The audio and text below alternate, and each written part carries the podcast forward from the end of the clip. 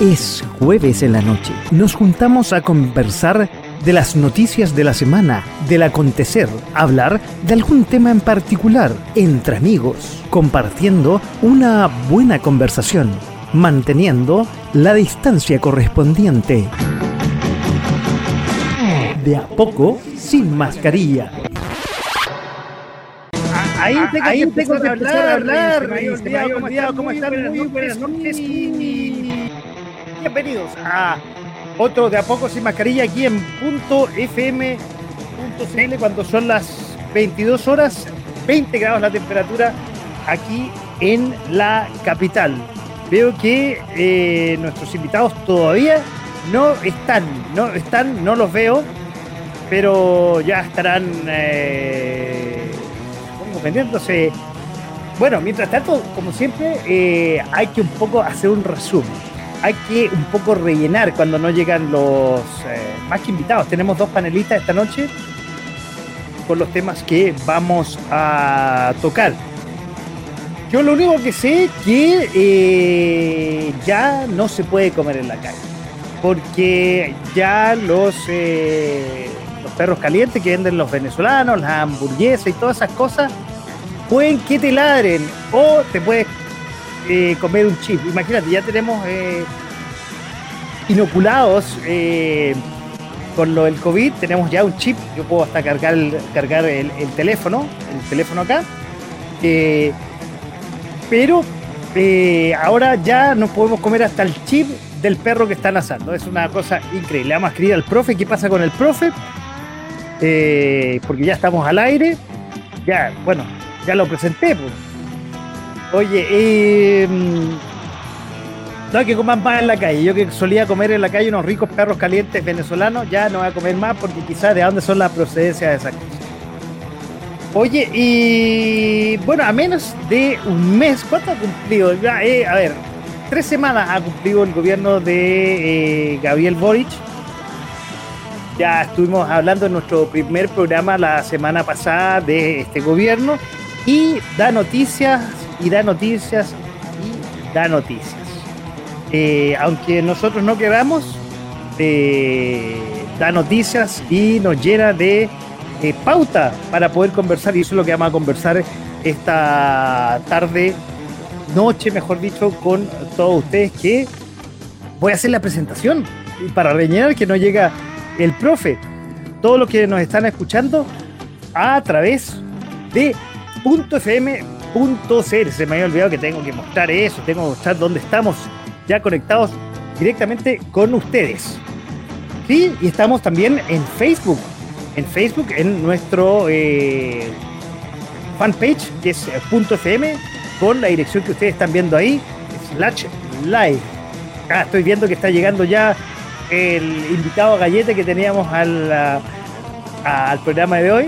Estamos también en Twitter, con eh, totalmente en vivo y directo con twitter.com slash eh, fm en Twitch, la plataforma de los millennials, también estamos, que hemos ido restando audiencia, porque quizás a los millennials no les gusta mucho la música de punto FM ni tampoco lo que conversamos. Antes empezamos con 7.000 en el año pasado, han ido restándose, hay alrededor de 4.500, pero nos siguen eh, habiendo seguidores. Estamos también en Instagram. En Instagram estamos también. ¿Sí? ¿Por qué estamos con música? No, está sonando música de fondo. No, no, algo, algo está pasando. Perdón, eh, eh, sí. Sigamos con la música, sigamos con la música de introducción, por favor. No, no sé por qué se desconectó y estábamos escuchando Eurythmics, estoy escuchando en el retorno, ah, hubo una cosa rara. Bueno, le decía, estamos en Instagram como arroba punto fm raya abajo radio live en un ratito más. O ya, vamos, vamos, sí, vamos, vamos, vamos a, vamos a conectarnos. Vamos a salir en vivo para que ya estemos y vamos a presentar ahí ya a quien nos va a acompañar, que era nuestro invitado, pero está de galleta ahora. Vamos a estar en el WhatsApp, ya saben, el WhatsApp está aquí. Eh, el 569 49 31 40 59, donde nos pueden eh, escribir, aparte de todas las otras redes sociales que ya he dicho. Eh, y recuerden, ya vieron dónde están grabados los programas. Están grabados en eh, YouTube, en punto FM Radio. Los, salen a partir de la tarde, del sábado a la tarde. También en Spotify, donde también nos pueden escuchar y revisitar este programa. Que hay más gente que nos revisita que nos escucha en directo. Una cosa media extraña de las redes sociales.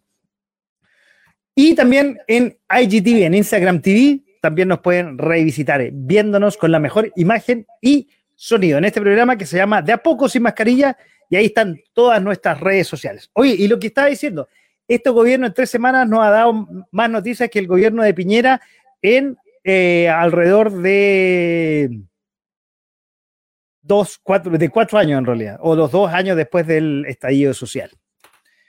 Y lo otro, bueno, alguien que estaba dando leche, pero ahora está dando jugo. Un, eso repito, un WhatsApp que nos envió una colaboradora, la, la UDA que ustedes la conocieron la semana pasada.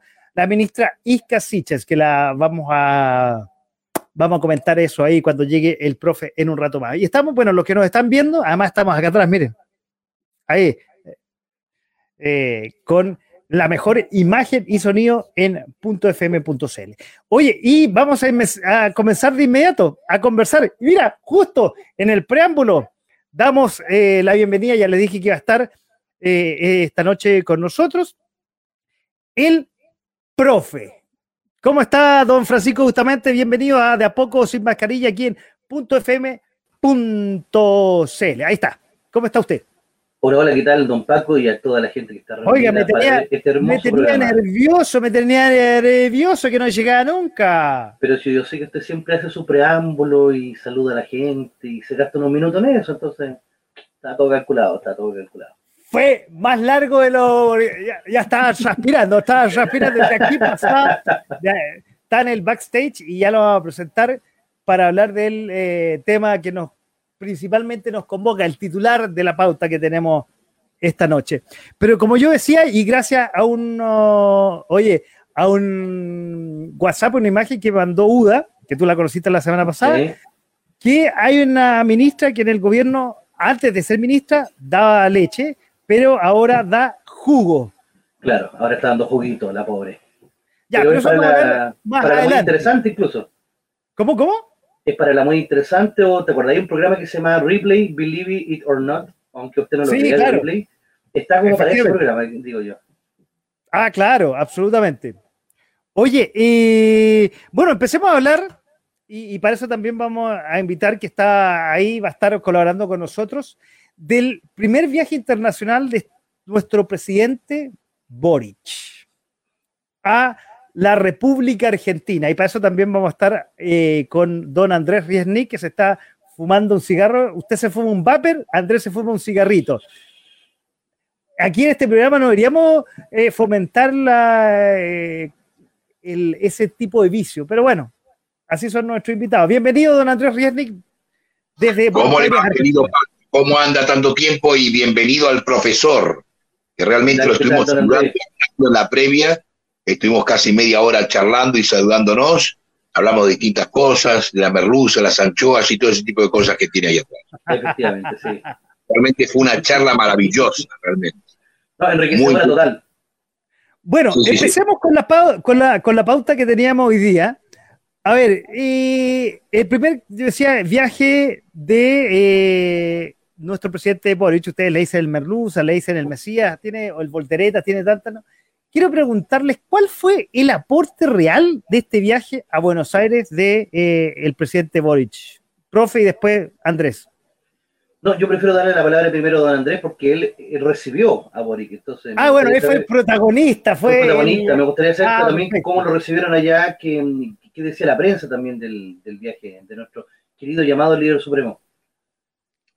Bueno, a ver, eh, el señor Boric creo que trató de mostrar que, bueno, que, le daba un cierto privilegio, vamos a decir, en su primer visita fuera del país, Argentina. Bueno, eso fue algo significativo respecto de la importancia que le trata de dar las relaciones con Argentina, pero a su vez también nombró una, una embajadora que realmente no tiene mucha experiencia como embajadora, sino creo que es más bien afín a su, eh, a, su, a su a sus cuadros políticos y, bueno, a ver, estas visitas son más bien protocolares, no hay mucho para decir, simplemente son señales políticas en donde trató de mostrarse bastante condescendiente con Argentina en cuanto que tiene una vocación de establecer relaciones y vínculos más fuertes que tal vez en anteriores amistades y como que se siente muy afín ideológicamente, que no se sabe por qué realmente, porque la verdad que eh, tenemos que descubrir un poco la ideología de nuestro actual presidente argentino, creo que no la tiene, eh, nuestro querido curahuilla Alberto Fernández, eh, con lo cual, digamos, esto ha sido un encuentro medio payasesco. pero bueno, Boric se prestó un poco a eso, quiso mostrar un poco esta afinidad de alguna manera con, con Alberto Fernández y probablemente un poquito más Cristina, que se supone que era más afín a ella también. Cristina no, no estuvo con él.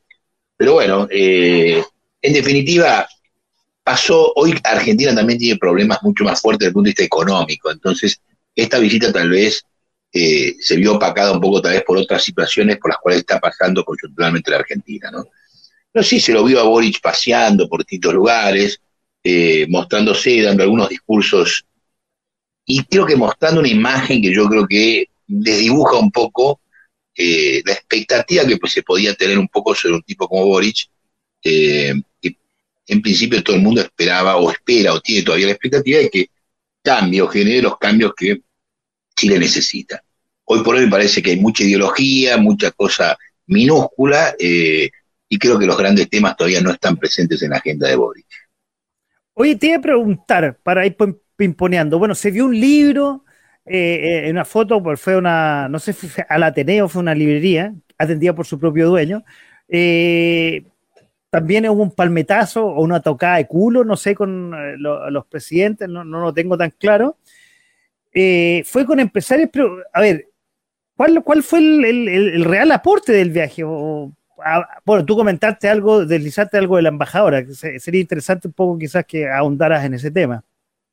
No, bueno, a ver, básicamente yo creo que es, una primera visita, no se puede, no puede tener mucha expectativa. Simplemente creo que está mostrando un poco su afinidad, el punto de vista geopolítico de la región, con determinadas eh, líneas de pensamiento que él entiende que son afines. Eh, y es un tema más bien político, yo creo que es una primera instancia, y obviamente, bueno, presentando una embajadora que, como si fuera realmente una gran representante, digamos, eh, sindical que tiene muy poca experiencia, digamos, en lo que es la parte, digamos, creo yo, internacional, mucho menos como embajadora, eh, y que, bueno, siembra muchos símbolos de, de, interrogación. Yo creo que más que todo es un tema más bien político, no hay que verlo como otra cosa, ¿no? Él trató de mostrar un poquito, yo creo que esto, cierta afinidad un poco con la Argentina, que lee libros, bueno, muy bien, visitó una librería, espectacular, Y son, son cosas, eh, digamos, meramente simbólicas y de poco trascendencia, yo creo, ¿no? Bueno, voy a abrir un poco la para que ahí para que abramos. Veo que está en la pescadería, don profe, está con las merluzas. Todavía, sí, todavía.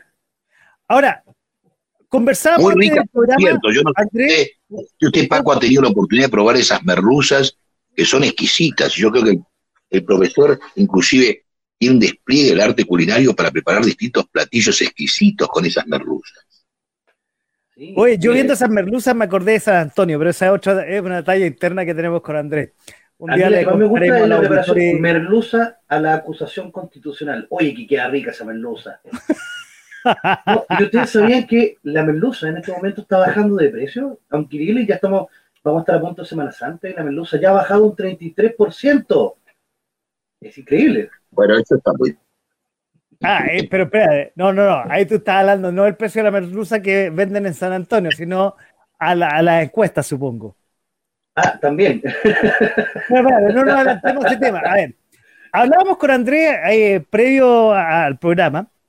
A ver, con respecto a la embajadora que tuvo mucha polémica, han nombrado a Bárbara Figueroa en la embajada de eh, Argentina.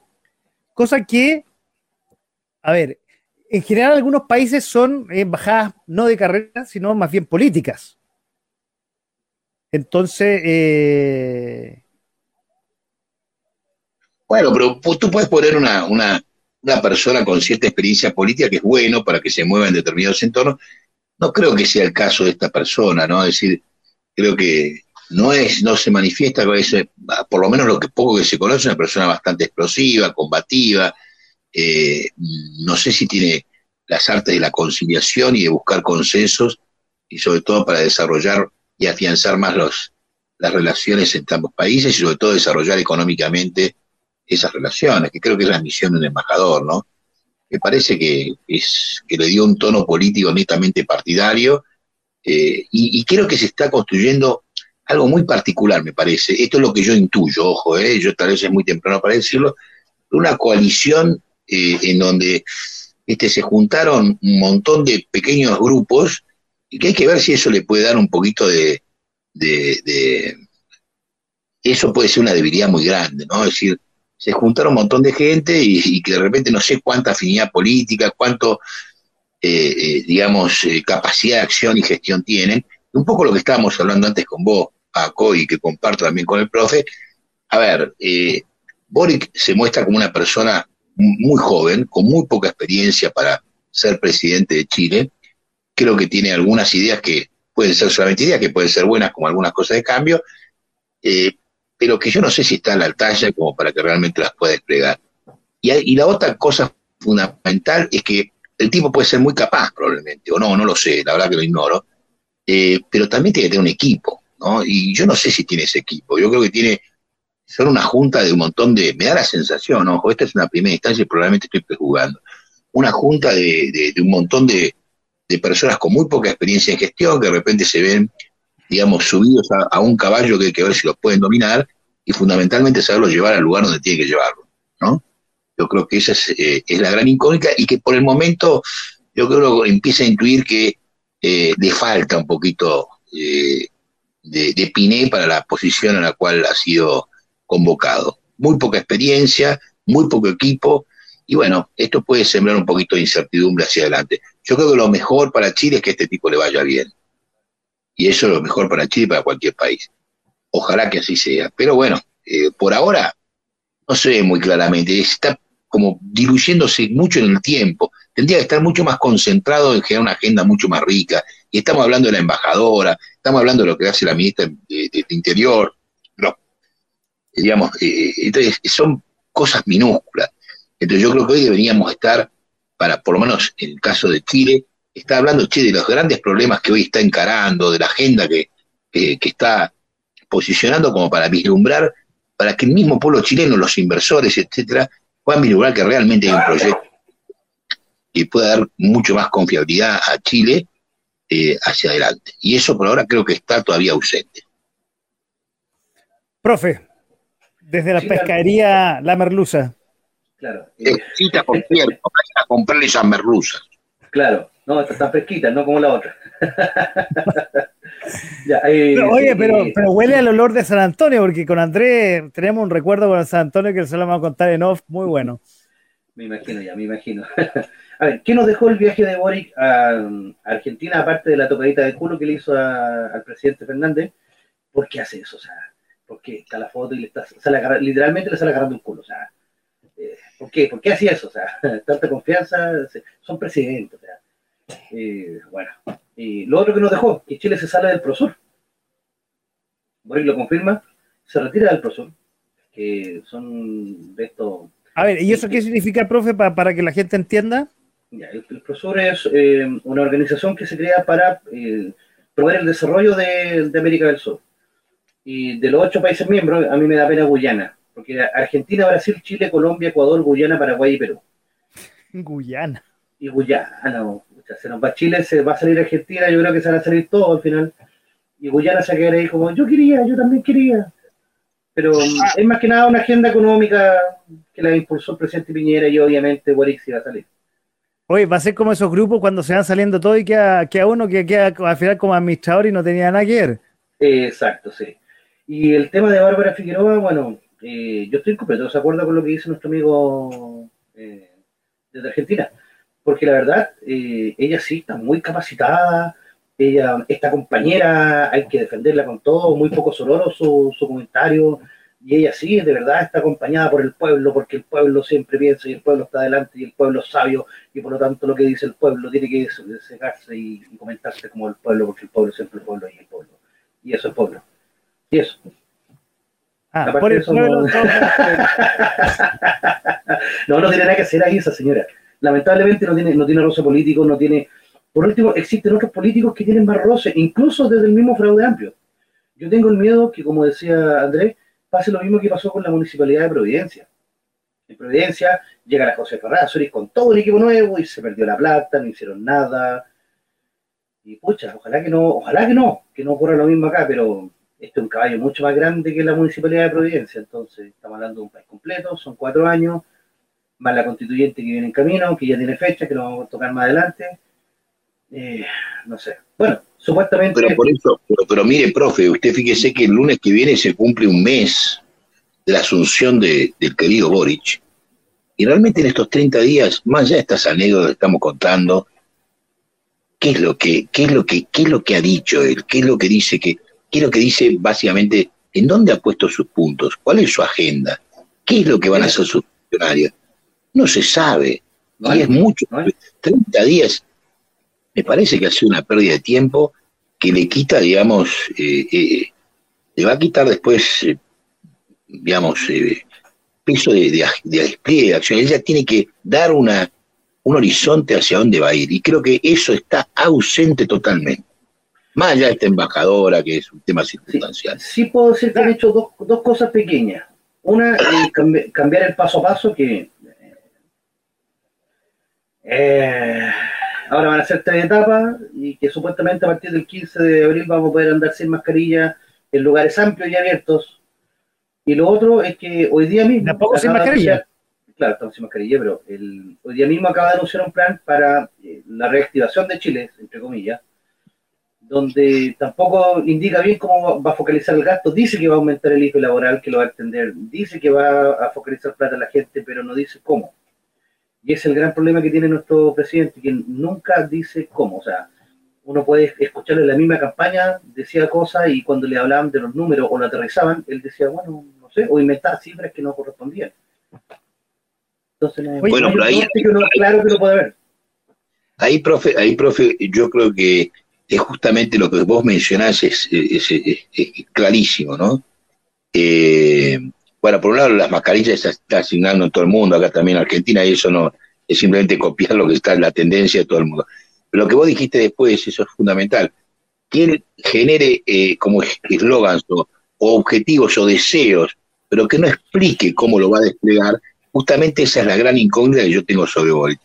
Que tiene la capacidad de gestionar y desplegar de planificar y desplegar las ideas que él de alguna manera dice tener, que puede estar bien intencionado, obviamente. Todo el mundo que requiere que eh, una economía, como en este caso en Chile, se recupere, generar, digamos, de alguna manera reactivación, apoyar a los sectores que más generan riqueza, etcétera.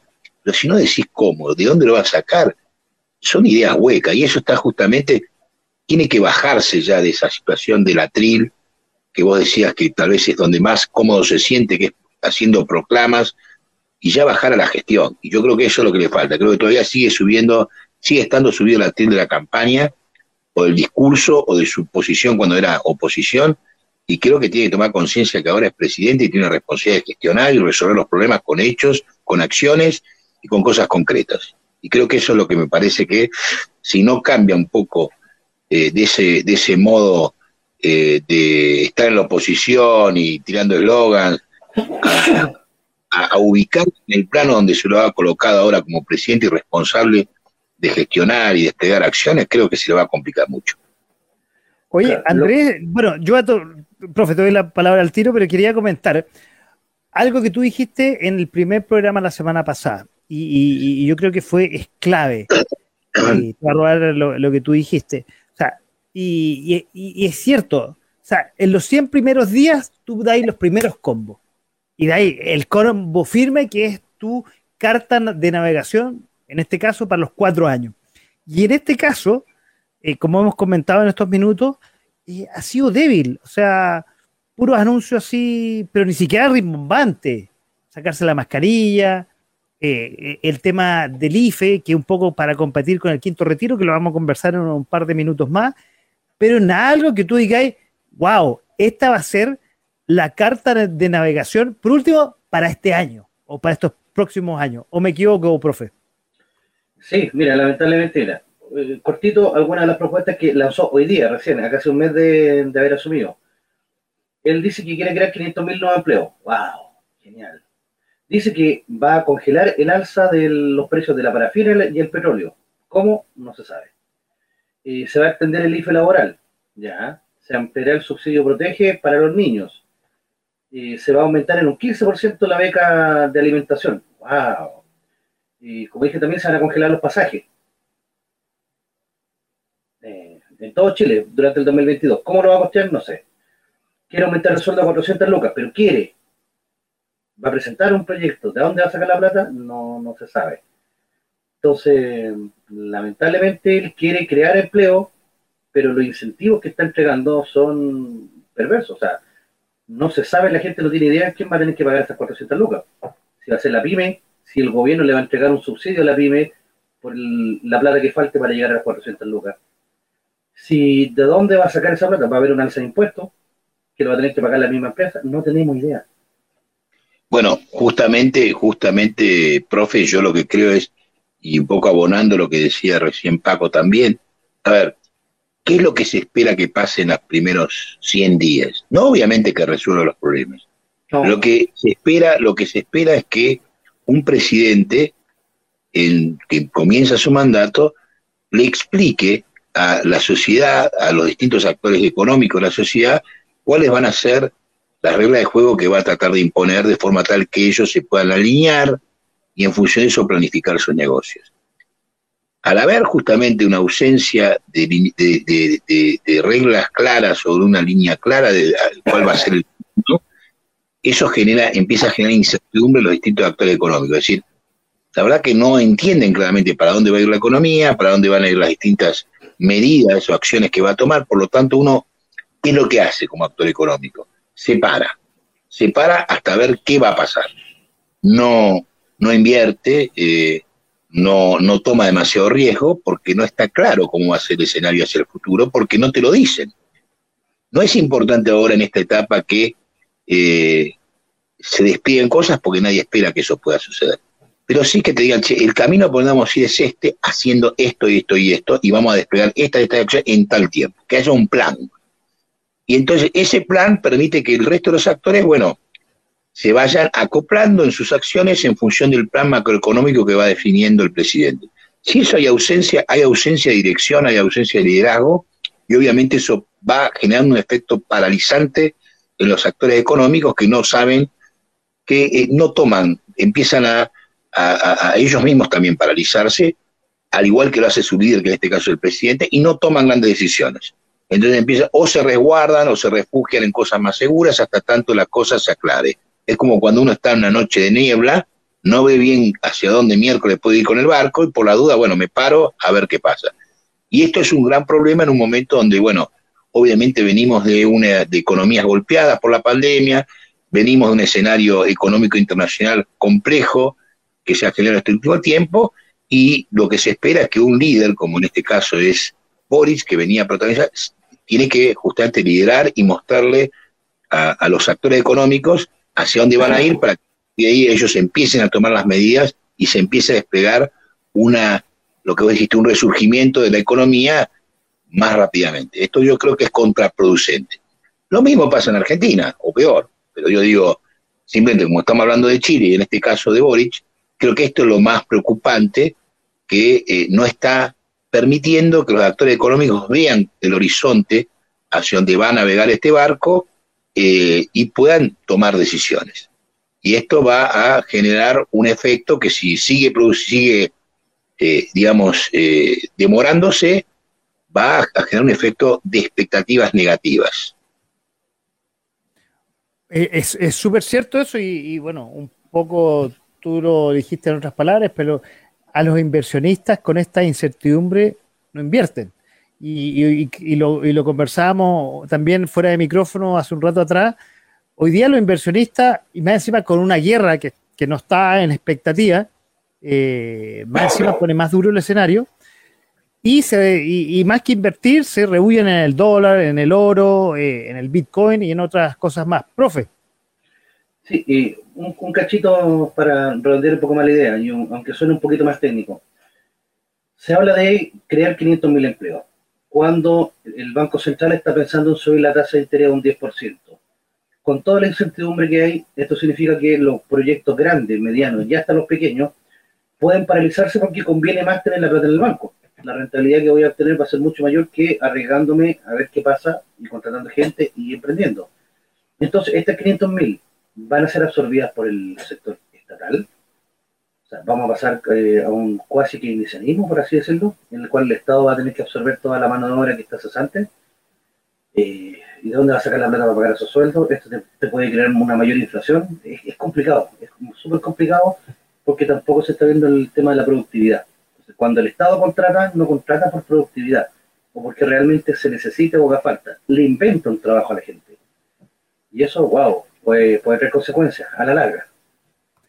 Oye, bueno, quizás fue eso. Dame, un segundo, eh, Andrés, te paso la palabra al tiro. Quizás justamente fue eso Argentina, pues, a, sacar los ejemplos y a saber cómo se contrata un eh, dineral, una bolsa de gente para meterla al Estado. Los argentinos son especialistas en eso, ¿o no, Andrés? A ver, cuando una economía no crece, claramente eh, a ver, las economías normalmente crecen fundamentalmente a través de la inversión privada y a través de la generación de puestos de trabajo genuinos del empresariado privado, eh, que es la que permite justamente, como decía él, primero a través de lograr mayores inversiones que le permitan lograr más eficiencias, pagar mejores salarios y elevar la calidad de la vida de, los, de los, ciudadanos. Si esto, si, si los gobiernos no generan señales claras para que eh, estas inversiones y estos proyectos de la industria privada se generen y por ende se generen nuevos puestos de trabajo y crecimiento en una sociedad y esto también redunde en una mejor calidad de salarios y mejor nivel de vida, normalmente, eh, claro, para que no haya desocupación, empieza el Estado a absorber mano de obra que obviamente no absorbe por falta de eh, un horizonte económico claro la industria privada. Eh, y bueno, y eso obviamente después empieza a traer todas las distorsiones que tienen que ver con el crecimiento, los gastos del Estado. Eh, ese crecimiento empieza a generar déficit, es decir, que el Estado empieza a gastar mucho más de lo que genera eh, a través, y la generación de los recursos los genera quien alimenta al Estado es, son los privados, no es. Cuando empieza a ser el mismo Estado, empieza a tener que emitir moneda y por lo tanto esto genera efectos inflacionarios que obviamente es el impuesto más distorsivo y que afecta a todas las clases, especialmente a las clases más pobres. Lo cual es un fenómeno que es un poco lo que estaba tratando de señalar antes, negativo. Hoy no está claro para la industria privada, para los empresarios privados, cuál van a ser las reglas de juego y hacia dónde va a ir realmente Chile. Por lo tanto, yo estoy seguro que eso va a devenir en un parate de la inversión y del crecimiento por el lado del sector privado. Si este crecimiento en puestos de trabajo que está anunciando va a ser por lado público, tampoco se sabe, porque tampoco lo dice. Entonces, tampoco es que está diciendo realmente, che, mirá, vamos a generar empresas estatales para, no sé, el desarrollo de la industria minera o el desarrollo de o emprendimiento, tampoco lo está diciendo.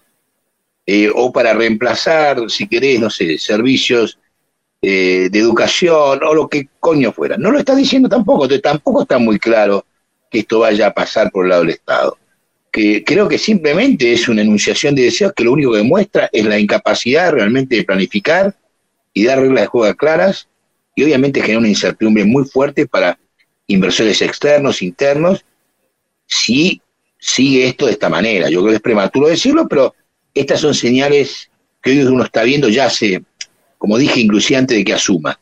Eh, esto es lo que se ve cada vez con línea, con luces amarillas. Después esto pueden transformar en luces rojas pero eh, hoy por hoy yo creo que es lo que se ve, la falta de planificación, la falta, no hay un plan claro que le esté comunicando, y mucho menos que ese plan tenga tiempos, tenga acciones, tenga eh, aspectos que tengan que ver con la parte de despliegue de acciones ejecutivas en el ámbito legislativo, etcétera, etcétera. Y lo peor que puede pasar es que él esté esperando a que haya un marco normativo de un cambio constitucional para hacer algo, porque eso puede ser lamentable directamente. Uy, qué buen punto que toca André, en ese caso, ¿qué, opina que está, se está esperando? Porque, bueno, es un tema que vamos a conversar, si quiere lo, damos fuerte, pero es que hay un tema muy, muy interesante para tocar ahora. Eh, pero haciendo, digamos, un aperitivo, ¿estará esperando un cambio constitucional para recién pegarle a, las medidas, profe? no le da el tiempo. Lamentablemente la, la constituyente, por lo que estoy viendo, es el día 4 de septiembre, de elección. Recién ahí se va a tener que ratificar esta nueva constitución. Y esta constitución es solamente el marco. Por lo tanto, hay que hacer las leyes después. Y en eso se pueden pasar cuatro o cinco años más. Entonces no tiene tiempo para hacer eso. Él tiene que empezar a gobernar ahora. Exactamente. Gobernar ahora. Lamentablemente, eh, yo creo que será otro presidente el que, encarne, si es que logra salir a aprobar esta nueva constitución. Porque lamentablemente, eh, como digo, es un marco regulatorio y acá va a ser el Congreso el que se va a tener que encargar de hacer las leyes para que se cumpla esta constitución. No son los constituyentes. Entonces, no tiene tiempo para eso. Va a esperar dos años, tres años. Se le va a estar acabando su gobierno para empezar a gobernar. No, no puede. Y las urgencias sociales que lo escogieron son ahora. Y lo van a empezar a apretar, apretar, apretar de a poco.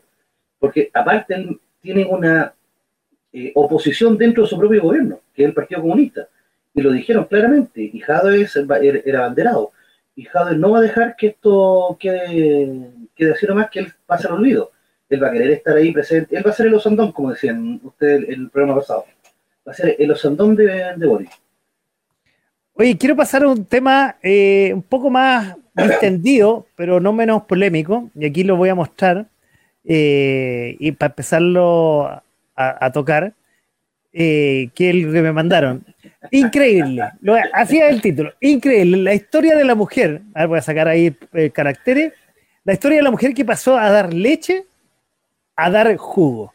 Ese es el título de, eh, y, los que nos están escuchando, voy a decir, es una revista que es una revista conocida, pero es, una broma y sale la ministra Isquia Siches dando de amamantar a su guagua, porque tuvo hace poco, antes de, asumir como ministra del Interior, fue madre, en la campaña en la campaña, si no me equivoco. Señores, bueno, y ahí que le paso la palabra ahí al profe. ¿Qué opina de lo que ha pasado en las últimas horas? Como yo decía en la introducción, este gobierno en tres semanas ha dado mucha pauta y ha dado muchas noticias. Y no, no voy a adelantar nada para que dar, dar, la palabra y un poco tú, Andrés, si quieres comentar de afuera este suceso de esta ministra que en realidad eh, ha pasado a dar jugo en varias ocasiones en tres semanas, porque este gobierno lleva tres semanas solamente. Profe. O sea, en tres semanas tenemos tres fenómenos, tres sucesos que ocurrieron, que son muy importantes. Primero, la visita al Gualmapo, que la agarraron a balazo, y después dijo, no, no me voy a querellar con ellos porque esta no era la forma de entrar y por lo tanto lo dejo ahí nomás. Después, cuando por el mismo Gualmapu se refiere a los territorios que están en, Argentina, porque el Gualmapu para los mapuches también comprende la provincia y llega hasta Río Negro. Entonces ella también habla de Gualmapu causando la molestia de Argentina, obviamente, oye, no te metes con nuestro territorio. Y ya tercero, verdad, verdad. Previo, al viaje de, de Boric a Argentina, claro. Previo al viaje de Con la embajadora que tienen, entonces, wow, pegándose balazo los pies, solito. Y ahora sale con esto de que durante el gobierno del presidente Piñera sale un avión con venezolanos, llega y después se devuelve con los mismos venezolanos y lo acusa así como abiertamente, no, es que es lo que está ocurriendo. Y después tiene que salir a pedir perdón porque era una fake news, un memazo que encontró por ahí, un momazo como dirían, totalmente responsable. Eh, no sé si da para acusación constitucional, la verdad, no sé. Pero la verdad es que eh, fue algo, o sea, si sigue así, con este nivel de poca preparación, eh, ¿qué más quiera? Porque yo pensé que ya le iban a mandar a salud, que eso es fuerte. Pero la mandan acá a... Mm, creo que es más de lo mismo. La Cancillería la mandan acá, yo creo que para foguearla como una futura candidata presidencial, ¿eh? y la verdad no está resultando, no le está resultando para nada. A ver, profe, quiero complementar un poco la información y, un poco para que sepa Andrés de lo que pasó ayer en la noche, más bien. No, ayer, ayer, ayer, no más que ayer en la, ayer en la noche, como que se supo. A ver, y quiero, además, te faltó, también hubo una, una discrepancia con el Poder Judicial, donde eh, otra frase para Bronce, que en este momento no recuerdo, que dijo, eh, que cuestionó más bien el proceder del, Poder Judicial. Pero, a ver, hay un problema con esta ministra. En el fondo, voy, a, hablar del, avión, ya que nos volvemos en avión desde Argentina a hablar en avión del tema de la ministra. Eh, que no solamente fue el fondo del que tú bien relatabas, que ella eh, de alguna forma denunció un hecho de un error del gobierno anterior, pero que esto fue eh, eh, delante de, unos senadores, si no me equivoco, fue en el Congreso, no sé si senadores, una, no sé si fue una mezcla, una comisión, pero fue además la forma en que lo dijo. La forma no fue, digamos, la más, a ver, ¿cómo ocupar las palabras? Lo más elegante posible, parecía una vieja de la feria que eh, estaba pelando a, alguien. no fue, digamos, lo más político y lo que menos se espera de una, de, una ministra eh, del Interior. Dame, un segundo para terminar la idea, André. Entonces fue como un estilo pelambre, para, para, aterrizarlo bien cómo fue. Y además, eh, después hizo, y además tuvieron eh, la virtud de esconderlo para que la prensa no supiera. Y para coronar la frase, porque tuvo tres partes, primero denunció el hecho, después eh, un poco eh, dijo que de alguna forma lo escondieron esto que, eh, hubiera sido decir era un delito ante la prensa. Y tercero, dijo, si nosotros lo hubiéramos hecho en este gobierno, lo más probable que este hecho hubiera salido al día siguiente en la segunda. Y bueno, y lo más, y, de hecho salió en la segunda lo que ella dijo al día siguiente, porque realmente el condorazo que se mandó, ya van cuatro, digamos, ha sido eh, de, envergadura. Andrés, tú algo querías preguntar, querías acotar. Yo, creo que no hay que perder muchas más que son netamente señales que, te está mostrando la inexperiencia.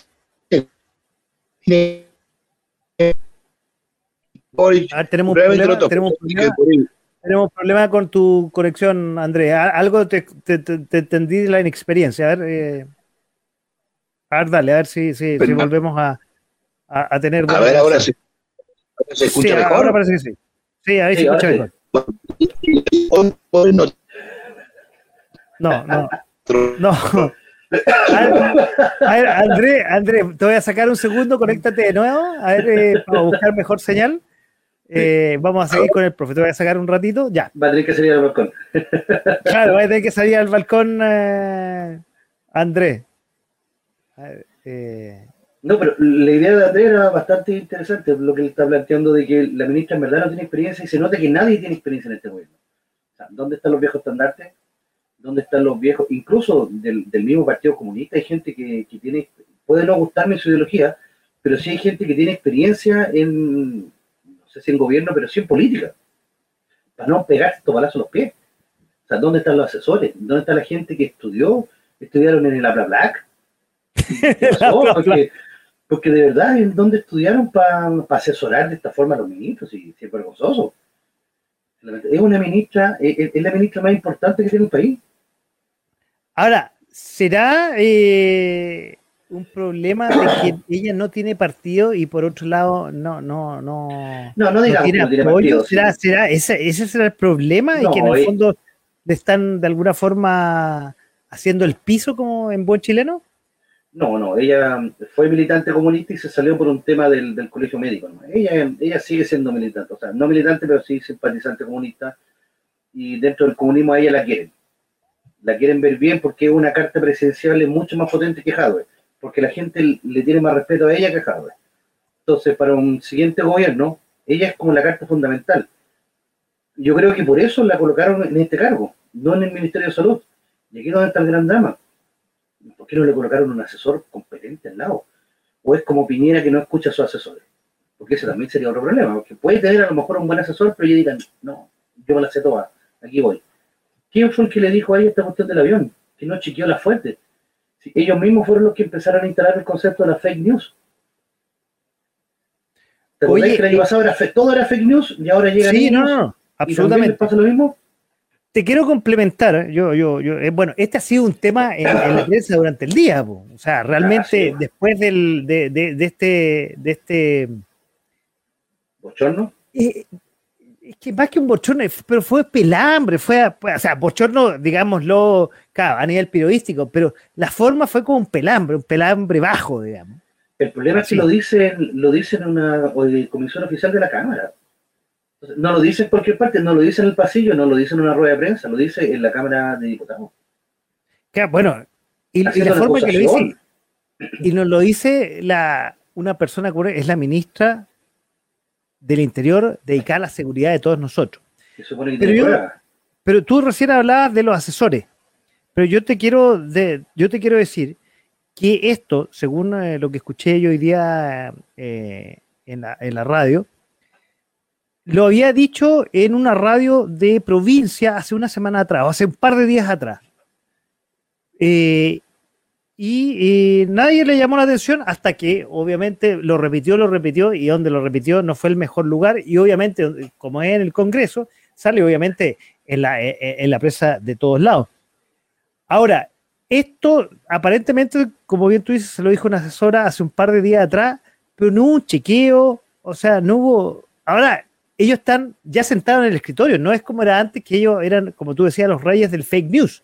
Ahora tienen que verificar los datos y lo más lamentable es que se está cortando el hilo por lo más delgado. Y ahí tenemos a Andrés de nuevo, ah, ya, ya está de vuelta. ¿Supiste a quién despidieron? Porque tienen que haber despedido a alguien. Sí, despidieron a, y, lo nombraron hoy día mismo en la noche. Va, te veo, te ingresé, pero algo pasó, algo está pasando, Andrés. Eh, despidieron a una eh, funcionaria que no venía del gobierno de Piñera, venía, del eh, año 98 del, del área del área de relaciones exteriores y, ese tema. Entonces, además aquí... se cargaron a una persona así? Eso ya claro, no, Oye, y, y, y, además, bueno, se echó encima a la PDI y a Carabineros con esto que además dependen de ella. Sí. No, es, brutal lo que, lo que pasó. La gente lo mira huevo y salieron todas a defenderle dicen, hace un error lo comete cualquiera. Lo importante es que ella fue y dijo, lo siento, y, pidió disculpas del caso y ahí, ahí queda todo. Ahora, si puede ser que uno eh, eh, haga disculpa, pero ya vamos tres o cuatro y es la ministra del Interior, no puede ser. Andrés, ¿nos estás escuchando? no, te vemos, pero no sé si estás ahí. No, parece que no. Parece que no. Te voy a sacar de nuevo y, intenta nuevo ahí a. Eh, bueno, estamos teniendo un problema técnico. Acuérdense que Andrés está desde Buenos Aires, Argentina.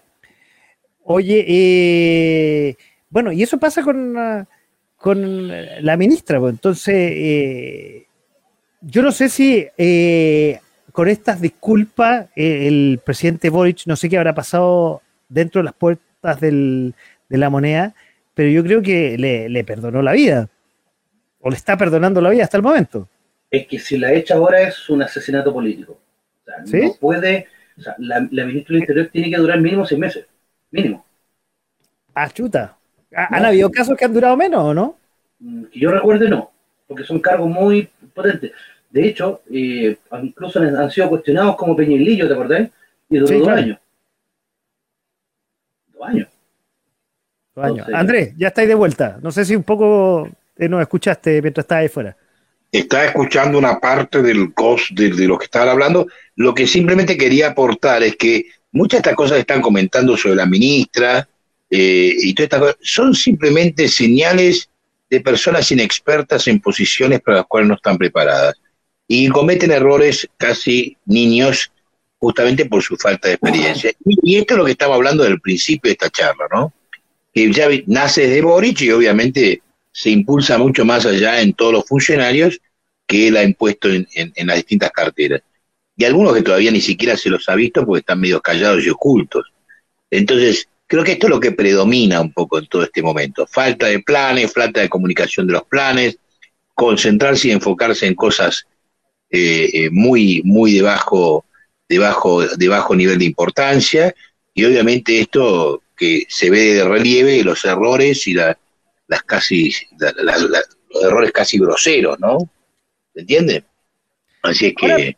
pero corrí, eh, corríjanme, y en especial el profe, pero Isquia Siche fue presidente del colegio médico, o sea, cosa, eh, eh, experiencia política, bueno, no es ministro ni de gobierno, pero quizás usted me decir no es lo mismo, pero tenía experiencia política, o sea, para ser presidente del colegio médico no solamente hay que ser especialista médico, algo de política tenéis que tener en el cuerpo. Perdón, perdón Paco, perdón Paco que te interrumpa con esto. A ver, las personas no están preparadas para hacer cualquier cosa. Una cosa que vos seas un buen médico, que tengas experiencia docente, etcétera. Otra cosa que vos tengas experiencia en, el de, en la planificación y el despliegue de políticas públicas. Las personas no están habilitadas para hacer todo. Vos podés ser que yo. Ponelo, si querés, a, Bill Gates, ponelo a, no sé, a, alguno de estos grandes popes que han creado grandes empresas y vos los pones a, a dirigir un país y probablemente no sean exitosos. ¿Por qué? Porque les falta otras capacidades que no han desplegado. Entonces no es lo mismo, es lo mismo que en el fútbol. Es decir, pongas a un tipo que juega en determinada posición, lo quieras poner en otra y pretendas que si es un buen, eh, un buen, un buen, un goleador, tenga que jugar como buen defensor. Y no necesariamente es así. Las personas no, por más que sean buenas en determinadas funciones, no implica que tiene experiencia en otras cosas como, y lo más difícil que es que la función pública, porque la función pública tiene muchas variables que tenés que definir, tocas muchos intereses que tenés que conciliar, tenés que tener mucha capacidad justamente para planificar con todas las variables que tenés que, y tener que considerar que están involucradas, tenés que tener mucha capacidad de negociación para poder desplegar las acciones que planificás, porque toca muchos intereses, negociaciones, en fin, habilidades que si no las has tenido, y no las has desplegado nunca, es como que yo te invite a hacer algo y, es, que es muy complejo y pasás de la nada a algo muy complejo sin experiencia en desplegar y es muy probable que fracases. Ahora, un tipo como Boric, por ejemplo, que puede tener, puede ser inteligente, puede pero si no tiene un equipo y tiene estas personas que están igual o peor que él, y es muy probable que no tengan buenos resultados. Y que vos estas cosas que estás comentando ahora, como que estos cuatro errores que digo, tal vez de acá en más van a ser más de cuatro errores. Es decir, no es que o tal vez en algunas cosas se pula, pero yo creo que lo más preocupante no son esos, estos errores, estas metidas de pata, que bueno, ponerle que sean circunstanciales, es la falta de, si hay falta de planificación de política pública, si hay falta de capacidad de despliegue de las acciones que uno se propone, eso va al fracaso. Y esto es lo que hay que entender. Ahora, con lo que tú estás diciendo, y te paso la, la palabra, profe, a ver, aquí infiero, y quizás estoy equivocado, dos cosas en tus palabras, Andrés. Una, puede que tenga corta vida la ministra o Isquia Siches como ministra del Interior. Y dos, yéndolo más en global, iremos camino a, un, a lo que está pasando en Perú. Mm.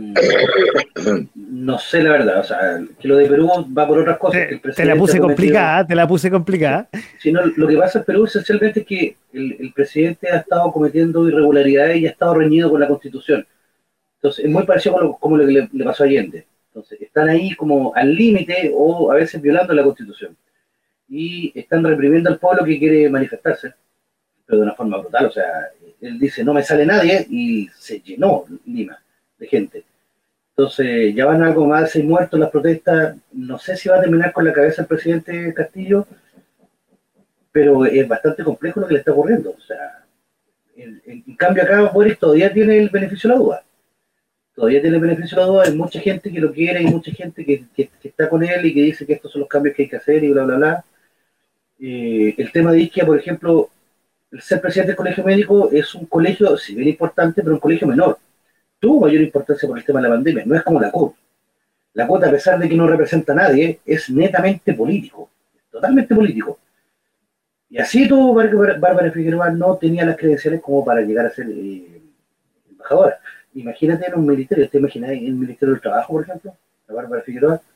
Yo, yo mira. del otro lado de la mesa, no, es como. Quiero, quiero, quiero, aportar en este caso un ejemplo que pasó hace muy poquito en Argentina. Eh, que un fenómeno probablemente parecido y probablemente eh, inclusive con menos efecto que lo que es Boric ahora. Macri, cuando subió al gobierno, se, eh, se, se, nutrió de un equipo de muchos CEOs, ¿sí? Eh, de muchos tipos que tenían mucha experiencia en finanzas, en empresas, muy exitosos en Argentina, en actividad privada, lo cual parecía que tenía un equipo prácticamente de, primera. Eh, pero con muy poca experiencia en lo que es la función pública. Y no tenían justamente equipos que empujaran el lápiz, porque vos podés tener buenas ideas, pero vos tienes que tener gente abajo, en las segundas líneas, que tengan la capacidad de empujar el lápiz para diseñar los planes de políticas públicas. ¿Y qué pasó? Eh, en principio, obviamente, generó una gran expectativa, porque era una expectativa fuerte de cambio, de cambio de la corrupción, de cambio de, una serie de cosas que la sociedad demandaba después de muchos años de gobierno kirchnerista. Y fíjate vos que eh, fracasó fundamentalmente, pese a que venía ya de funciones ejecutivas y era un tipo mucho más aplomado, es tenía mucho más edad que Boric. Sin embargo, eh, ese equipo nunca logró desplegar y comunicar claramente un plan, nunca, porque primeramente subieron con el esquema de tomar el poder, nunca pensaron en qué iban a hacer una vez que lo tomaran. Entonces le faltaba el plan tenían la ambición y tuvieron la planificación para llegar, pero después que llegaron no sabían muy bien, no tenían la claridad de un plan que iban a hacer. Entonces empezaban a actuar en forma desincronizada, empezaban a tomar medidas que no eran de un paquete global, sino medidas muy puntuales que no terminaban de hacer tal. Y para colmo tenías un problema de crisis económica que te demandaba tomar acciones mucho más rápidamente. Entonces, hoy tenés una, una situación, yo creo, entre comillas, no lo voy a poner en paralelo a Chile, pero yo te diría así, Chile demanda soluciones rápidas, con cierto dinamismo y, y demanda un equipo que ya esté preparado para tomar esta función. Creo que no lo está, mucho menos que lo que estaba Macri en ese momento, y creo que esto es lo que se va, y lo mismo empezó con Macri, ¿eh? es decir, no en ningún momento esbozó nunca un plan de lo que iba a hacer. Siempre eran medidas coyunturales para resolver temas de coyuntura, pero no cosas de mediano y largo plazo. Con lo cual la, la situación se lo fue devorando a niveles sumamente rápidos, ¿entendés? Que fue deteriorando la situación peor que lo que heredó y dejó una herencia peor que la que recibió. ¿Entendés? Entonces, lo que fue es un escalón para abajo cuando había una expectativa muy fuerte de que vayamos, que, la Argentina vuelva a encauzarse. Y generó que vuelva, justamente Cristina, una experiencia que había sido muy poco prometedora para la Argentina. Entonces, yo creo que este es el gran riesgo que tiene hoy Boric que ha generado una expectativa, que se ha concentrado, que creo que ni siquiera él en algún momento pensó que realmente podía llegar a ser presidente, y después tuvo que ver cómo hacía para hacer, eh, armar un equipo con los pocos recursos que tenía a su lado, y tenés estos casos como la embajadora, como la ministra del Interior, gente que realmente hoy no sé, y él mismo. Entonces, esto es lo que se está manifestando. Ojalá que no sea así, pero aparte tenés una demanda de la gente que lo votó, que va a generar mucha presión. Y otra cosa más importante, que no solamente la gente que provocó, la, la, la que genera esos estallidos sociales o estas manifestaciones, gran parte del pueblo chileno que necesita que haya un cambio y que hoy necesita una economía mucho más productiva. Y esto es lo que está, creo que no es, me da la sensación que es lo que yo creo, lo que vislumbro, que no le veo uñas de guitarrero a este hombre para que pueda cambiar lo que tiene que cambiar. Ojalá me equivoque, pero cada vez que escucho las cosas que está haciendo en estos videos, me da la idea que Che no tiene ningún plan. No tiene plan. Y, con la gente que tiene, con las pelotudeces que hacen, creo que todavía esto se va a profundizar. Yo recuerdo. eso voy yo, profe, y te doy la palabra al tiro. Eh, por eso lo comparé con, con, Perú y pongo ahí en el generador, Chile va hacia Perú, porque en el fondo, lo que decía Andrés, este gobierno todavía tiene muchas expectativas, prometió grandes cambios, eh, bueno, fue el, como hablamos la semana pasada en el primer programa, el más votado en la historia de Chile. Eh, la gente salió a, las urnas en. No, perdón, perdón, Paco. El tipo en la primera vuelta sacó menos del, 30%. No puede decir que el tipo, en una segunda vuelta. está bien, estoy hablando como salió, cuando salió de presidente. Estoy, estoy hablando del la gente inicialmente no lo votó a él en forma mayoritaria. No lo votó. Ahora, cuando tuvo que elegir entre un, entre un modelo y otro, dijo, bueno, le vamos a dar una carta a Boric. Pero eso significa que la gente, si no lo hubiese votado con mayoría de la primera vuelta, no nos equivoquemos con esas cosas. No fue así. Bueno, es cierto, pero ahí, a ver, hay, independiente de eso, que tienes razón, hay mucha expectativa, pero la expectativa, y de hecho la, encuesta un poco, tú lo dijiste, profe, y puedes ahondar en eso, eh, han ido en capa caída, por eso, ojalá no lleguemos a, una cosa estilo. yo tengo una pregunta, yo tengo una pregunta, y les hago una pregunta a los dos. Hace un año atrás, ¿dónde estaba Boric? ¿Pensaba que iba a ser presidente? No, en absoluto. nadie. Y yo tengo una pregunta. ¿Qué proyecto pudo haber desarrollado un tipo que hace un año ni siquiera sabía que iba a estar acá? Ahora, distinto es una persona que se viene preparando a lo largo de los años para estar en la posición donde llegó. Pero vamos a hacer las cosas como son. Este tipo hace un año ni siquiera soñaba en ser presidente. Ni siquiera se preparaba para ser fondo. Ninguno Por lo tanto, esto es una cosa improvisada. Es una cosa totalmente improvisada. Oye, Andrés, vamos más allá. Los dos candidatos que llegaron a la papelita final, ninguno de los dos. Hubiese pasado lo mismo. Hubiese pasado. El destino de Chile estaba sellado con Boric o sin Boric. Lamentablemente. a ver, pero aquí hay mayores expectativas de la gente. Y yo creo que cuando hay mayores expectativas de la gente, la cosa puede. No dudo sobre la expectativa de la gente. Porque el avión viene muy alto y puede que la caída sea eh, fuerte. yo tampoco, tampoco sería tan alarmista no comparemos fenómenos como los peruanos, como un tipo como ese peruano que subió que no sabía ni él dónde estaba parado, un tipo con una educación bajísima, no podés comparar. Yo creo que no compararía fenómenos que no son. Eh, Perú es una cosa, Chile tiene una institucionalidad mucho más fuerte, eh, tiene una economía otra No, no creo que sea tan endeble de todo lo de Chile. Aparte, de alguna manera él se cubrió dejando algunas cosas económicas más o menos que traten de andar. Pero a lo sumo va a administrar una crisis con poco éxito y con poca claridad eh, y obviamente tal vez dando un unos pasitos para atrás. Yo no veo un estallido, por lo menos por ahora, salvo que haga demasiadas cagadas y que realmente esto termine siendo... No, no, no lo veo hoy por ahora ahí, pero bueno, esto no significa que no pueda estarlo. Ya te digo, Macri le pasó algo parecido a lo que le está pasando a este tipo, teniendo mucho más edad, mucho más experiencia en la parte, digamos, determinadas cosas, y sin embargo terminó fracasando y mal, y obviamente eh, en, un, en, un, en una economía desquiciada. Ahora, eh, no este Boris creo que le va a pasar algo parecido, pero también hay que entender que Chile es un país que tiene otro nivel de estabilidad, tiene otra institucionalidad.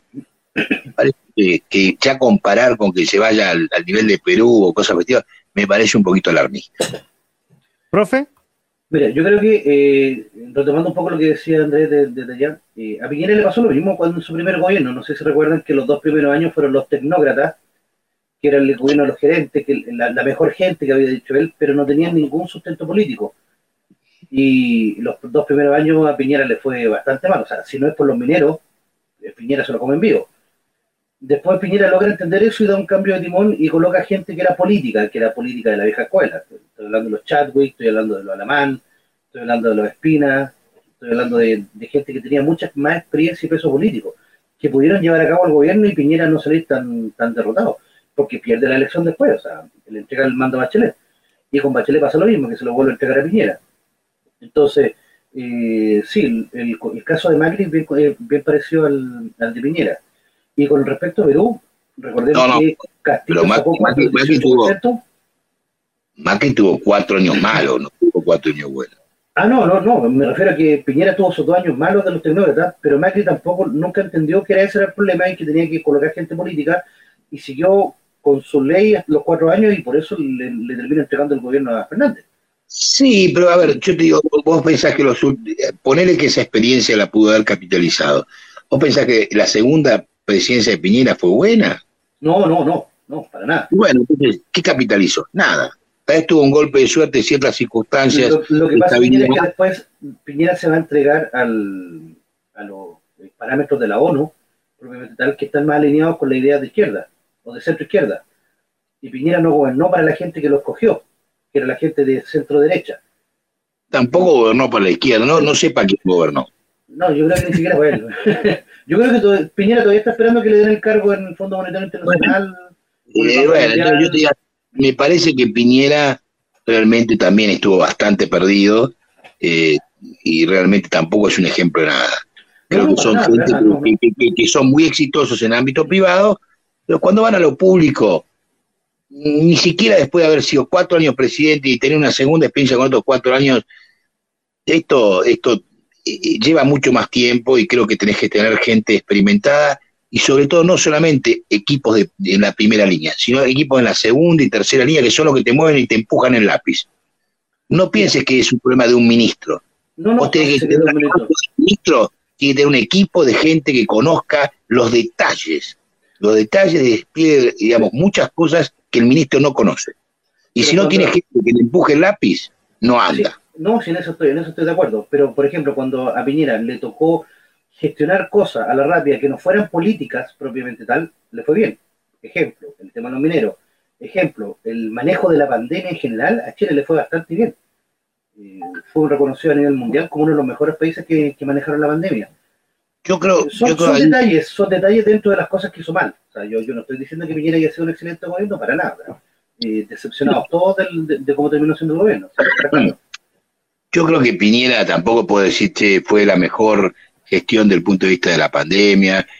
Eh, creo que también estuve, creo que fue una, una cosa, a ver, depende con quién lo estás comparando. Creo que nadie tuvo una excelente gestión en pandemia, fueron muy pocos países lo que puede decir que salieron más o menos airosos. Creo que Chile no me parece que haya sido una experiencia maravillosa en materia de pandemia. Eh, pero, pero bueno, a ver, probablemente lo hizo un poquito mejor que otros países. Por ejemplo, la región, ponerle mejor que Argentina, probablemente sí lo hizo pero tampoco creo que haya sido algo, puede decir, che, fue exitoso en esto, che.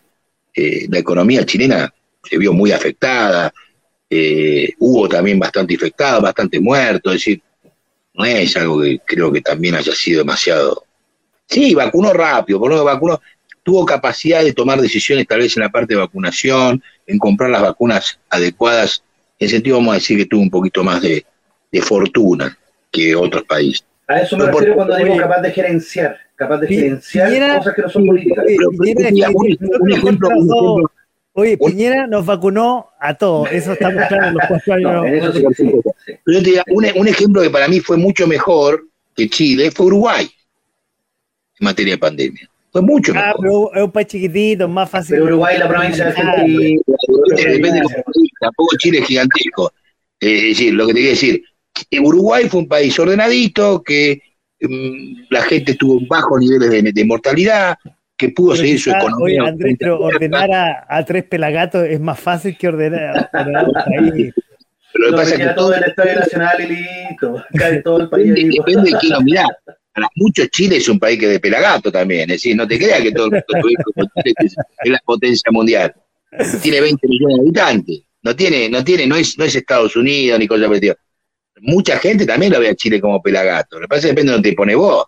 Yo digo, che, Uruguay. Muchachos, estamos, quiero recordarles, en esta noche de jueves en .fm.cl, en este programa que se llama De a poco sin mascarilla.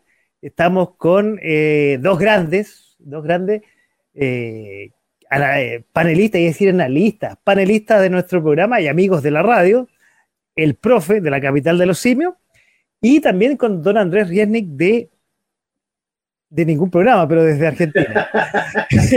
estamos en Facebook, estamos en Facebook eh, totalmente en vivo, en directo, por si quiere comentar, quiere hacerle preguntas, quiere interactuar con nosotros. Estamos, bien estamos en Twitter, por si nos quiere ahí también ¿Por qué no que nos hagan preguntas a toda esta gente que Por eso estoy haciendo la, introducción. Si quiere, usted también. ¿Dónde estamos? A ver, estáis leyendo. ¿Dónde también estamos, Andrés? Estamos en Twitch, estamos en Twitch, en punto FM, estamos en varios lugares, estamos en Instagram, obviamente, eh, y por supuesto en WhatsApp también nos pueden comunicarse. Esperemos que salga al aire alguien ahora. ¿Por qué no? Vamos, Porque estamos escuchando. Vamos, a esperar, vamos a esperar que, alguien salga al aire aquí en, que se poco sin mascarilla. Oye, quiero seguir porque hay, temas que, y, rápidamente, porque, bueno, Hoy día eh, vamos a tocar un poco, no sé si escuchaste el martes, pero lo vamos a dejar para el final, eh, la nueva temporada de Capital de los Simios, por eso está aquí el profe. Pero pasemos rápidamente a un tema que está en la pauta, que quizás no vale mucho la pena, que ya está en el... Eh, ahí en el general de caracteres, que es la convención constituyente, que realmente... Interesante, un tema muy interesante. Nos, tiene muy variado aquí en Chile, eh, te vamos a compartir, André, eh, esta, esta convención que, a ver, para resumirlo, ya tenemos eh, fecha del plebiscito de salida, que es apruebo o rechazo, y en las encuestas últimamente está ganando eh, con grandes expectativas el rechazo, o sea, rechazar la constitución. Eh, y, en, y lo que ha aportado aparentemente en los últimos tiempos la constituyente ha sido más bien pelea y una desorganización. Bueno, ahí estoy metiendo un poco mi cosecha. ¿O me equivoco, profe? Con el fondo de la constitución ahí. No, para nada. O sea, la constituyente. perdón, de la convención constituyente. Se ha encargado de hacer cualquier cosa menos eh, sentar las bases de lo que es la constituyente.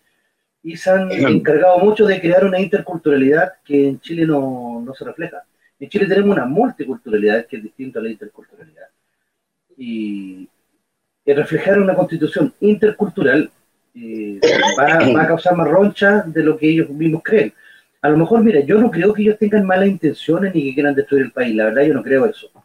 Yo creo que ellos genuinamente creen que con esto le, pueden hacer mejor al país, pero la gente común y corriente, la gente de a pie, como se dice, primero no sé si estará tan informado del, contenido de, de, la constitución o los artículos que ya están sacando, porque todavía no está terminada, yo creo que sería completamente responsable dar una opinión certera una vez que uno pueda leer el documento, el documento final, pero por cómo van, por cómo van, le están dando palos de ciego. O sea, no, no puede ser, por ejemplo, que una minoría del 10%, eh, que en este caso van a ser los, pueblos originarios, tengan la misma representación parlamentaria que el resto del país. Y de que cualquier cosa que pase se le tenga que pedir autorización a ellos para, eh, para hacer cualquier cosa dentro del país, que es en el fondo el 10%.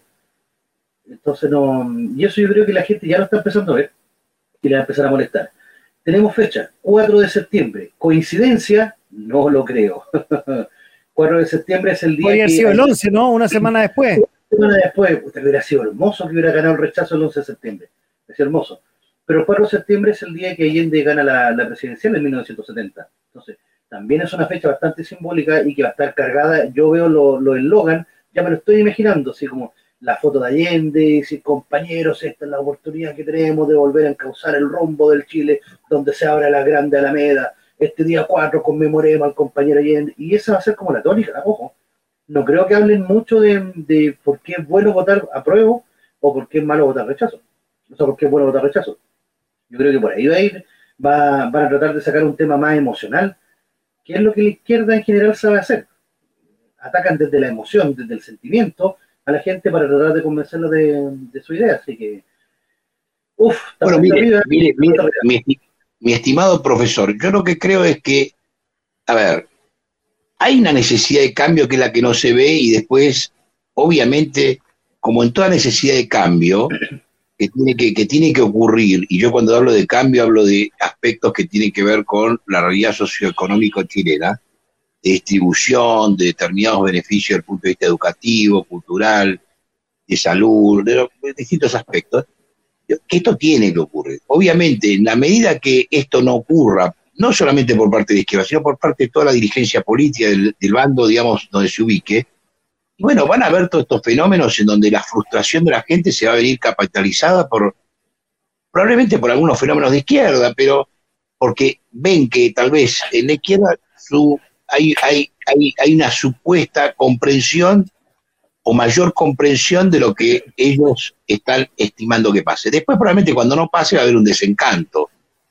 Eh, entonces, y esto va a generar también tensiones sociales, porque tampoco ven que la derecha se la, se la, se soluciona. Y al ver que nadie se, la soluciona, ni la derecha ni los supuestos izquierdas, y que empiezan con, con problemáticas que le son ajenas a la mayoría de la gente, como es esto de los pueblos originarios del orto, eh, entonces finalmente lo que termina siendo es una gran frustración. Todos estos cambios son caóticos y bueno, como no hay una verdadera representatividad, no hay nadie que encauce el liderazgo de los cambios que se tienen que generar, bueno, van a empezar a aparecer personajes de distinto tipo, entre ellos Boric, por ejemplo, y hasta que esto o se encauce con, personas que tengan la capacidad realmente de liderar los cambios que hay que hacer, o se generen procesos distorsivos y que, y que sean negativos, con, con, con aspectos, digamos, más de violencia, más de incertidumbre, y que vayan destruyendo los pasos que bien estuvo encaminando en este último tiempo Chile, eh, en virtud de un descontento que no se ve capitalizado o canalizado por ninguna clase dirigente. Entonces yo creo que no hay que echar tanto las, las líneas sobre que la izquierda era responsable de esto. Son todos responsables al no dar soluciones que la gente está buscando que pasen. No es ni de la izquierda ni de la derecha, son todos unos ineptos que no tienen la capacidad de comprender que hay cambios que hay que hacer y que hay que gestionar y que hay que, y que, hay que desplegar, de, la, ideología que sea. Entonces, esto de espacios para que muchos oportunistas tomen ciertos liderazgos momentáneos y que obviamente no satisfagan las necesidades que se están expresando. Pero ojo, yo creo que estos cambios también se pueden hacer desde el Congreso sin necesidad de hacer un cambio total a la Constitución. Se pueden hacer cambios constitucionales eh, eh, apelando a lo que tú dices, a las necesidades que la gente está planteando, pero sí, en eso tengo que darte la razón. Uno ha tomado el, el, el, no es. de la gente, porque ojo, cuando partieron las protestas, la insurrección de, octubre, nadie pedía un cambio de constitución. Nadie pedía que hubieran asesores ni que hubieran eh, eh, consejos delega, eh, delegados para reemplazar al Senado. No, la gente que pedía cosas súper puntuales y eso ni siquiera la, la Asamblea Constituyente sí, estaba logrando. Entonces, mi estimado, mi, mi, estimado profe, cuando se le primero que yo creo que ponerle tanta expectativa a la Constitución, la Constitución dice tantas boludeces que no se cumplen, habla de las libertades, de la igualdad de oportunidades, y no se cumple. Eh, la igualdad de oportunidades se manifiesta con los hechos de quienes gobiernan y con, con las acciones que toman. No está, eh, no, no, no, no se define ya porque está escrito en una, carta magna. Yo creo que eso son todas excusas, ¿entendés? Es decir, yo creo que seguramente, probablemente la constitución anterior, si, uno la leería mejor, probablemente tiene un marco normativo que permitía desplegar muchos de los cambios que se estaban, que la sociedad requería. Eh, creo que simplemente, creo que lo que se está haciendo es, se está echando una cortina de humo sobre algo que no va a terminar de resolver el problema. El problema no es que haya un marco normativo que diga, che, la salud tiene que ser eh, tiene que estar disponible para todo el pueblo, para todo tiene que tener acceso. Sí, pero si nadie viene y lo despliega, si nadie viene y toma las medidas, si nadie toma, si nadie hace nada, por más que haya una declaración voluntarista en una constitución, no va a pasar nada. Y esto es el gran problema que hay. Sí, no hay que escribir las cosas, hay que hacerlas. No, totalmente de acuerdo. La gente, la gente en verdad tenía puesta su esperanza, sí, pero full a la nueva constitución de que de verdad le iba a cambiar la vida y que iban a ser más dignos y que Chile iba a mejorar y que ellos también iban a mejorar y, pero perfecto pero no la gente la gente todavía tiene esa fe o esperanza o, ya a ver por lo que se está viendo y lo que se ha deslumbrado ya no es la casa de todos es lo que están escribiendo parece es la casa de algunos nomás y ahí no, pero no te, perdón, ahí está el descontento y por eso está ganando la opción del rechazo en este momento o sea no, pero no te equivoques, es decir, la necesidad está. Que no vean, que, que se frustren y vean que esta Asamblea Constituyente no responde a su necesidad, o que no vean que Boric no responde a su necesidad, no significa que esa necesidad dejó de existir. La necesidad de un cambio va a permanecer. Lo que pasa es que se va y cuando se frustran porque ven que los que eligieron no las hacen, no las convierten en realidad, realmente se generen fenómenos violentos, se queden fenómenos de descontento, o se sigan eligiendo a gente que no va a conducirlos a ningún lado y le va a generar más frustración. Y eso probablemente genera un fenómeno de caos y de eh, retroceso para Chile. Chile hasta un momento no cuestionaba el modelo de crecimiento, no lo cuestionaba. Es decir, nadie cuestionaba el modelo y se aplicaba no importa quién venía en el gobierno. Bueno, ahora está cuestionado el modelo. Está cuestionado el modelo que tiene que ser un modelo más de distribución, que tiene que ser un modelo que permite un crecimiento más equitativo de la calidad de vida de, la mayor parte de la sociedad, que genere un crecimiento que no esté tan centralizado en lugares como Santiago, sino que sea un crecimiento que se extienda a lo largo de todo, de todo, de de todo el país, bueno, una serie de situaciones. Y esto no se está dando, hasta, hasta hace un tiempo eh, era como que Chile había una queja que se ahondaba en el, pecho de la gente, pero que no se expresaba verbalmente y que estaba medio sometido un poco a lo que estaba pasando. Bueno, esto ya, cuando se empezó a expresar y empezaron a ver que había más voluntades que pensaban igual que uno, bueno, esto se empezó a expresar en, poca, en, forma mucho más abierta. Bueno, no hay quien esté hoy teniendo la capacidad de liderar este cambio. Claramente no lo está. y eso no lo está en la izquierda, no lo está en la derecha, y por lo menos no hay nadie que en este momento esté expresando la verdadera vocación de transformar este cambio en realidad. Y esto es lo que va a generar durante un tiempo inestabilidad política, inestabilidad económica, si esto no se resuelve rápido. Ahora, vamos a ver si el gobierno de Boris va a ser capaz de reprimir todo esto que va a pasar después, porque estoy de acuerdo con Andrés esta cosa. Como no se va a lograr nada, la gente va a volver a salir a la calle, si eso está claro. Sí, pero tampoco, lo que, lo que quiero, perdón, lo que quería redondear, y con esto, perdón, quería redondear una idea, y con respecto a lo que decía el profe. No pienses que esto es un problema de la izquierda, esto es un problema de la clase dirigente política global chilena. No es un problema de la izquierda. La izquierda ha tomado la bandera, que no, que no, obviamente claramente no tiene la capacidad de desplegarla por ahora o no se ve, pero digamos, eh, eh, es culpa de toda la dirigencia y esto va a generar una crisis a lo largo de toda la dirigencia. Y la gente puede ya empezar a descreer de la clase política, lo cual es aún peor. No, mire, si eso está claro igual. cuando yo lo asumo por el lado de la izquierda, es que como en conmemoración del 4 de septiembre, la izquierda se va a pagar de eso. No digo que todo, pero yo digo que estoy de acuerdo. Puede ser, puede ser, puede ser una herramienta. Yo, te entendí lo que dijiste. Es una herramienta que, por supuesto, se va a utilizar estratégicamente para captar más votos para dar una idea revolucionaria y, apelar a un espíritu revolucionario y de cambio que obviamente no va a suceder. Lo que estoy diciendo, Chile, mientras persista esta situación de que la gente no vea que este modelo de crecimiento, después va empezar a cuestionar el modelo. esto va a ser peor si esto realmente, si esto yo creo que es el gran error de la dirigencia chilena que realmente maneja Chile, de las grandes familias que yo creo que son concentradoras de la riqueza en Chile, que son los que han instrumentado este modelo de crecimiento y que han concentrado mucho ese crecimiento en ellos mismos, en esos grupos, que son tan, de alguna manera, no diría solamente ambiciosos, sino con tan poco corta la, visión, que van a terminar, eh, eh, digamos, eh, muriéndose ellos mismos. Es cuando, cuando uno, che, tenés que cambiar, tenés que cambiar y te están reclamando un cambio y vos seguís tratando de imponer el mismo modelo y no y sos tan conservador que, no haces ningún cambio. Después le, dejás de decir, bueno, que venga a la izquierda, que se caiga la izquierda, que después volvemos nosotros. Pero te van a seguir reclamando lo mismo y esto va a ser una una situación de constante revuelta. Eso es lo que yo veo en Chile. Que creo que no se están dando cuenta que no es un problema de izquierda o derecha, es un problema que hay que hacer un cambio, no importa quién lo haga. Es decir, eh, la sociedad te lo está demandando. Mi pregunta, Oye, esa, eso mi, mi, pregunta y un poco para cerrar y, coronarlo con el tema final. A ver, ¿llegaremos a una constitución venezolana, estilo así? ¿O porque si no es la casa de todo, o ganará el rechazo y ahí quizás que pase.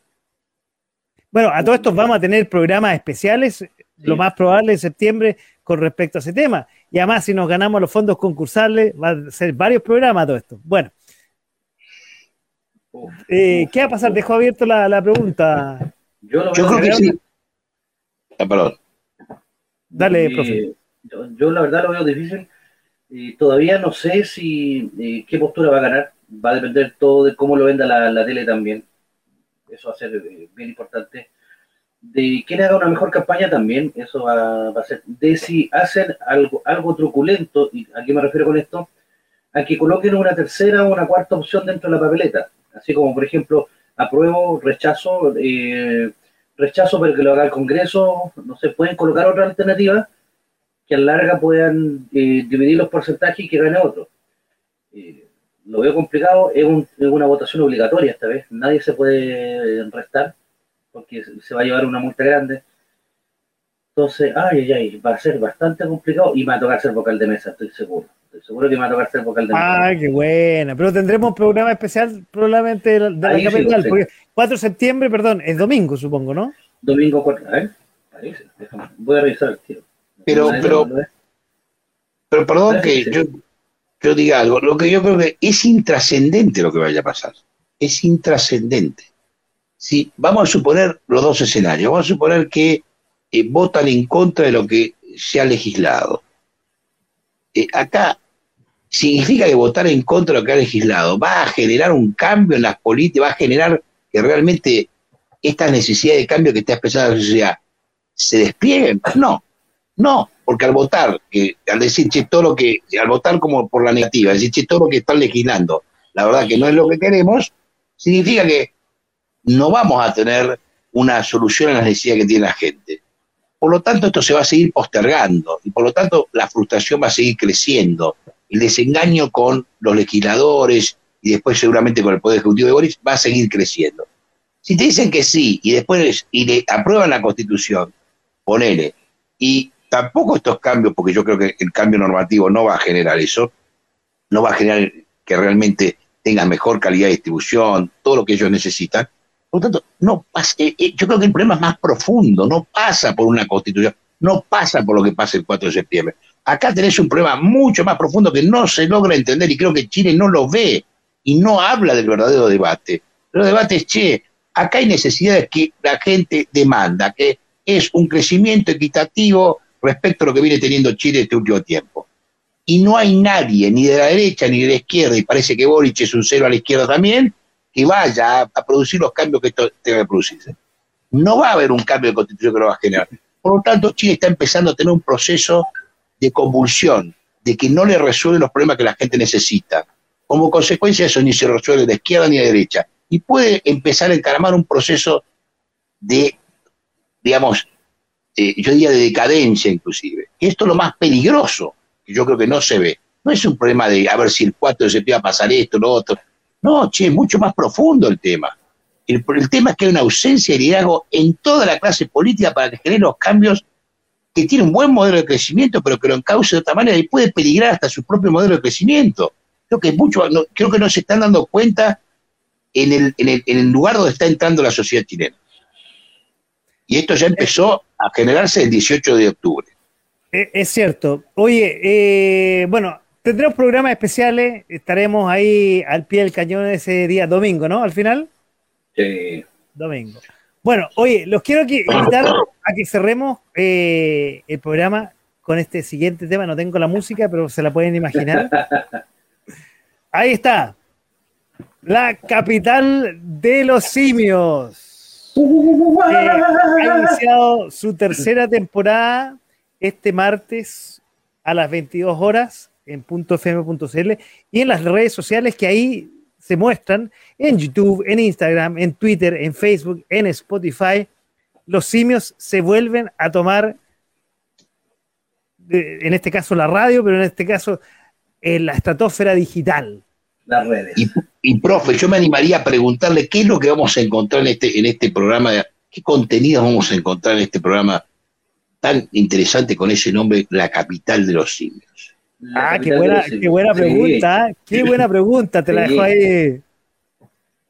Mira, lo, principal que vamos a tener en, el programa, vamos a estar analizando, tratamos de darle un, tono más, más, humorístico y más sarcástico a, las noticias que tenemos.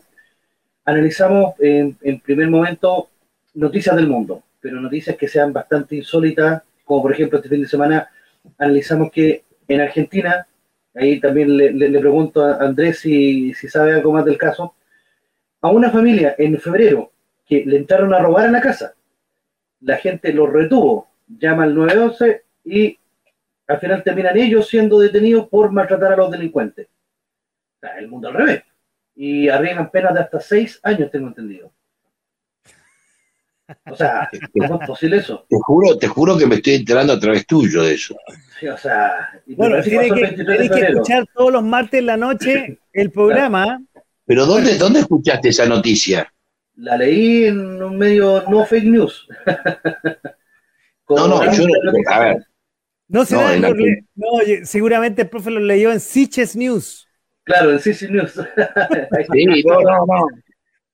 No, yo la verdad que la, la, primera vez que lo escucho eso, no sé bien esa pudo haber pasado, a mí se me pasó. Pasan cosas así, medias raras también acá en Argentina, de, todo punto de vista, eh, y sobre todo últimamente, ¿no? Eh, pero esa la verdad que no la había escuchado. Pero bueno, es interesante. ¿Y qué otra, noticia? ¿Eh? ¿Y qué otro tipo de cosas? Eh, bueno, aparte de dar la vuelta al mundo con noticias curiosas, eh, analizamos el personaje o la situación de la semana que amerita el, el, epíteto de como tan weón. O sea, alguien, que, alguien o algo que, se mande algún condoro que haga algo estúpido. Eh, no sé, ahora, ahora vamos a tener eh, harto material con lo que nos está dando el gobierno, la verdad. este gobierno te está, te está dando uh, harto material. ¿ah? ¿Y, cuáles son, ¿Y cuáles son los países que te están dando, por ejemplo, ejemplos estos huevones? ¿Lo, lo, lo, buscas en, en, Chile? ¿Lo buscas en el mundo? ¿Dónde buscas esto? El, el, el cómo tan huevón es principalmente en Chile, pero han salido del resto del mundo cuando ya son cuando ya son muy idiotas, pasa que en vez de la vuelta al mundo se, transforma también en, en como tan huevón. Bueno, nuestro presidente actual, nuestro presidente actual acá en Argentina tiene mucho de eso. Eh, puede sacar bastante material. Pero interesante, sobre, vos buceás mucho en noticias que son eh, de casos muy particulares que muestran unas situaciones así muy controvertidas, por lo que vos decís, en distintas partes del mundo. Eh, son noticias que no se dan comúnmente en, los medios masivos, porque son noticias tipo B, por así decirlo. Como por ah, ejemplo, hace poco una señora en Guatemala estaba llorando porque eh, asesinaron a su hijo, que era un delincuente, y sale diciendo, si no le hacía daño a nadie, si solamente iba a robar. Entonces, cosas como esas, tú querías decir como, ya, claro, cuando estaba asaltando un bus, una persona fue, sacó una pistola y le disparó. Y ella lloraba amargadamente, o sea, es lógico que va a llorar hacia su hijo, pero el contexto que decía, ella no le hacía daño a nadie, solamente iba no, a... No, no, está claro. Ahora, yo le, voy a, puedo hacer una pregunta. Usted que es un tipo que yo entiendo que, es sinófilo, ¿no? ¿Qué opina usted sobre el episodio que pasó Will Smith ahí en el Oscar cuando eh, le dio esa cachetada y que ahora creo que renunció inclusive a la academia, ¿no? ¿Qué opina usted sobre esa situación? Fue un bochorno bastante grande. De hecho, también lo analizamos en el programa porque tenemos al, dentro de las secciones finales viene la recomendación mía de cine y del el, otro colega que tengo, este hecho, que es sobre eh, videojuegos. Un saludo para recomendaciones que seguramente nos está viendo. Grande Station también. Eh, realizamos recomendaciones, pero en este primer programa teníamos que tocar el tema de los Oscars, eh, sobre los ganadores, todo lo que nos dejó, y obviamente el tema de Will Smith. O sea, pasó algo bastante atroz.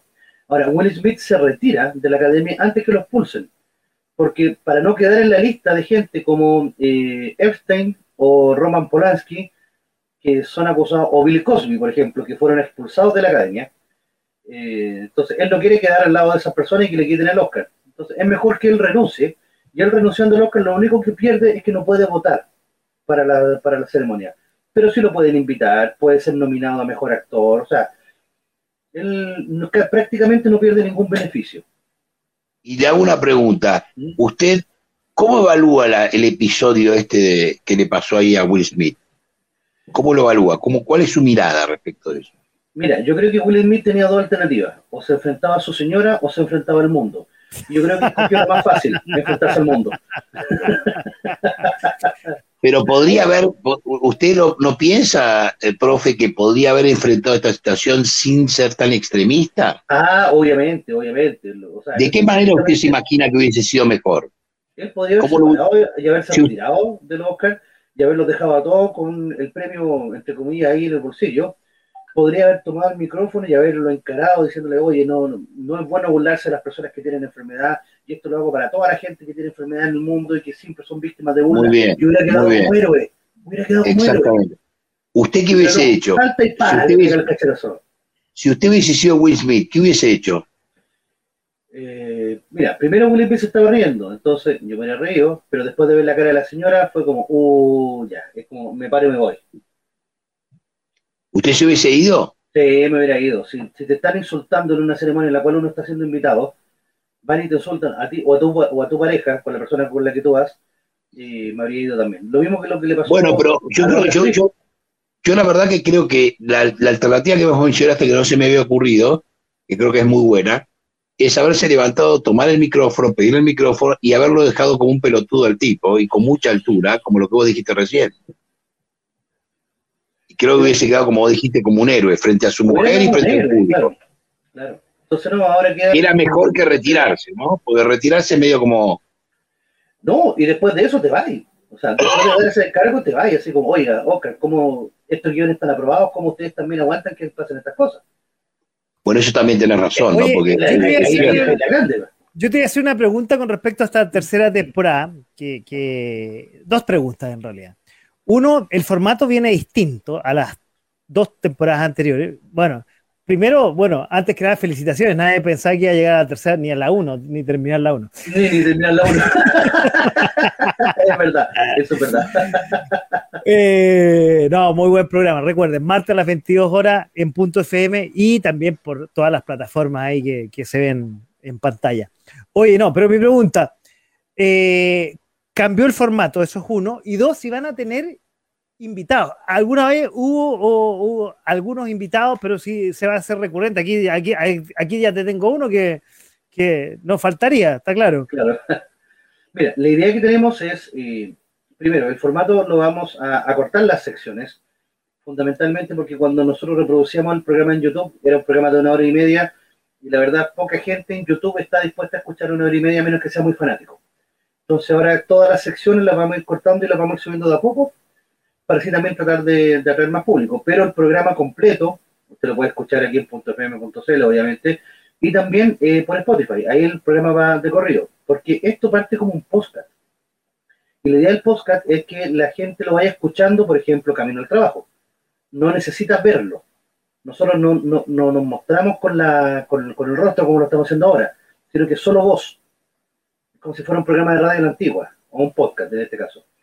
Y es por eso mismo que eh, va, eh, empezamos a cambiar el, el, formato.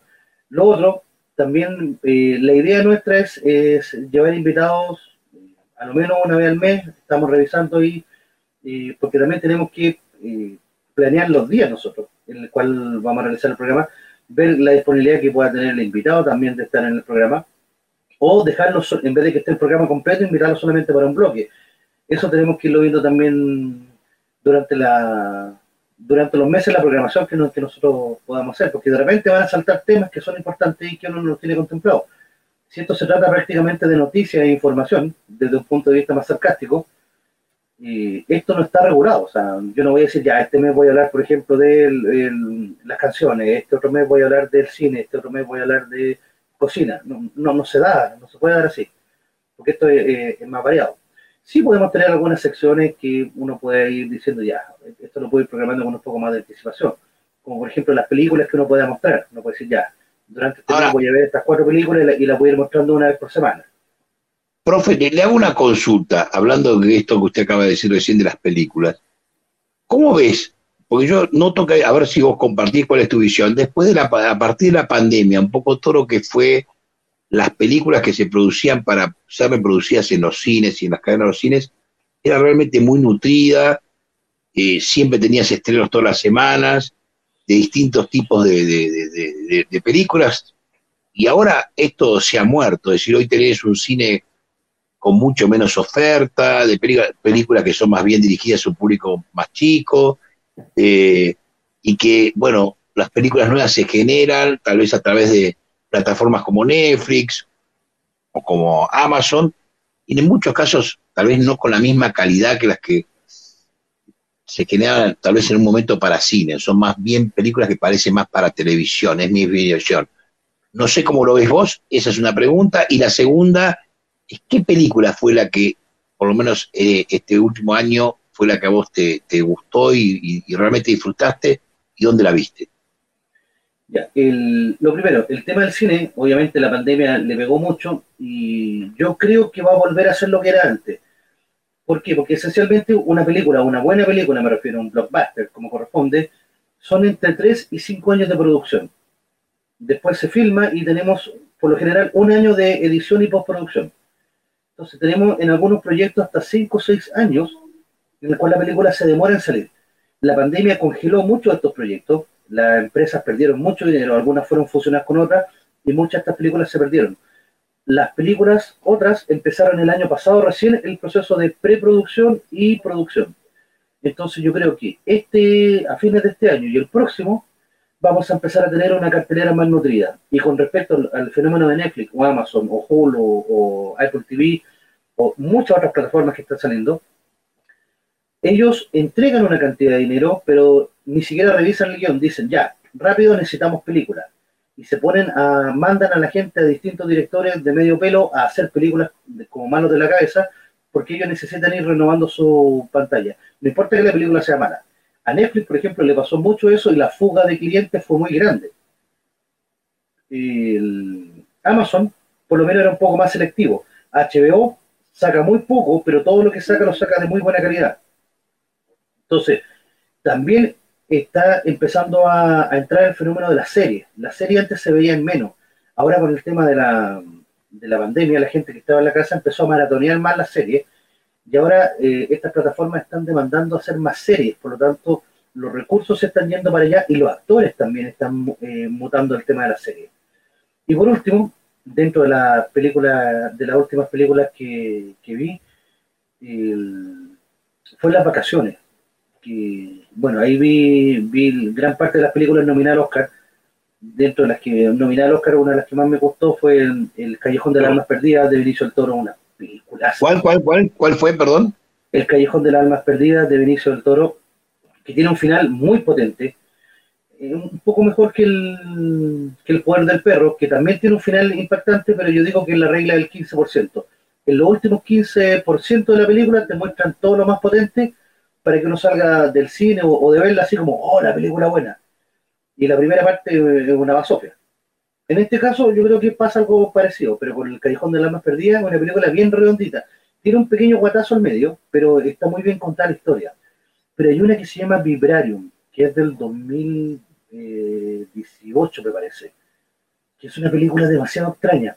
Se trata de una familia que va a ver una casa y llega un agente inmobiliario que es muy extraño, le muestra la casa y cuando la familia le empieza a echar un vistazo, va después a ver a la gente y el agente no está.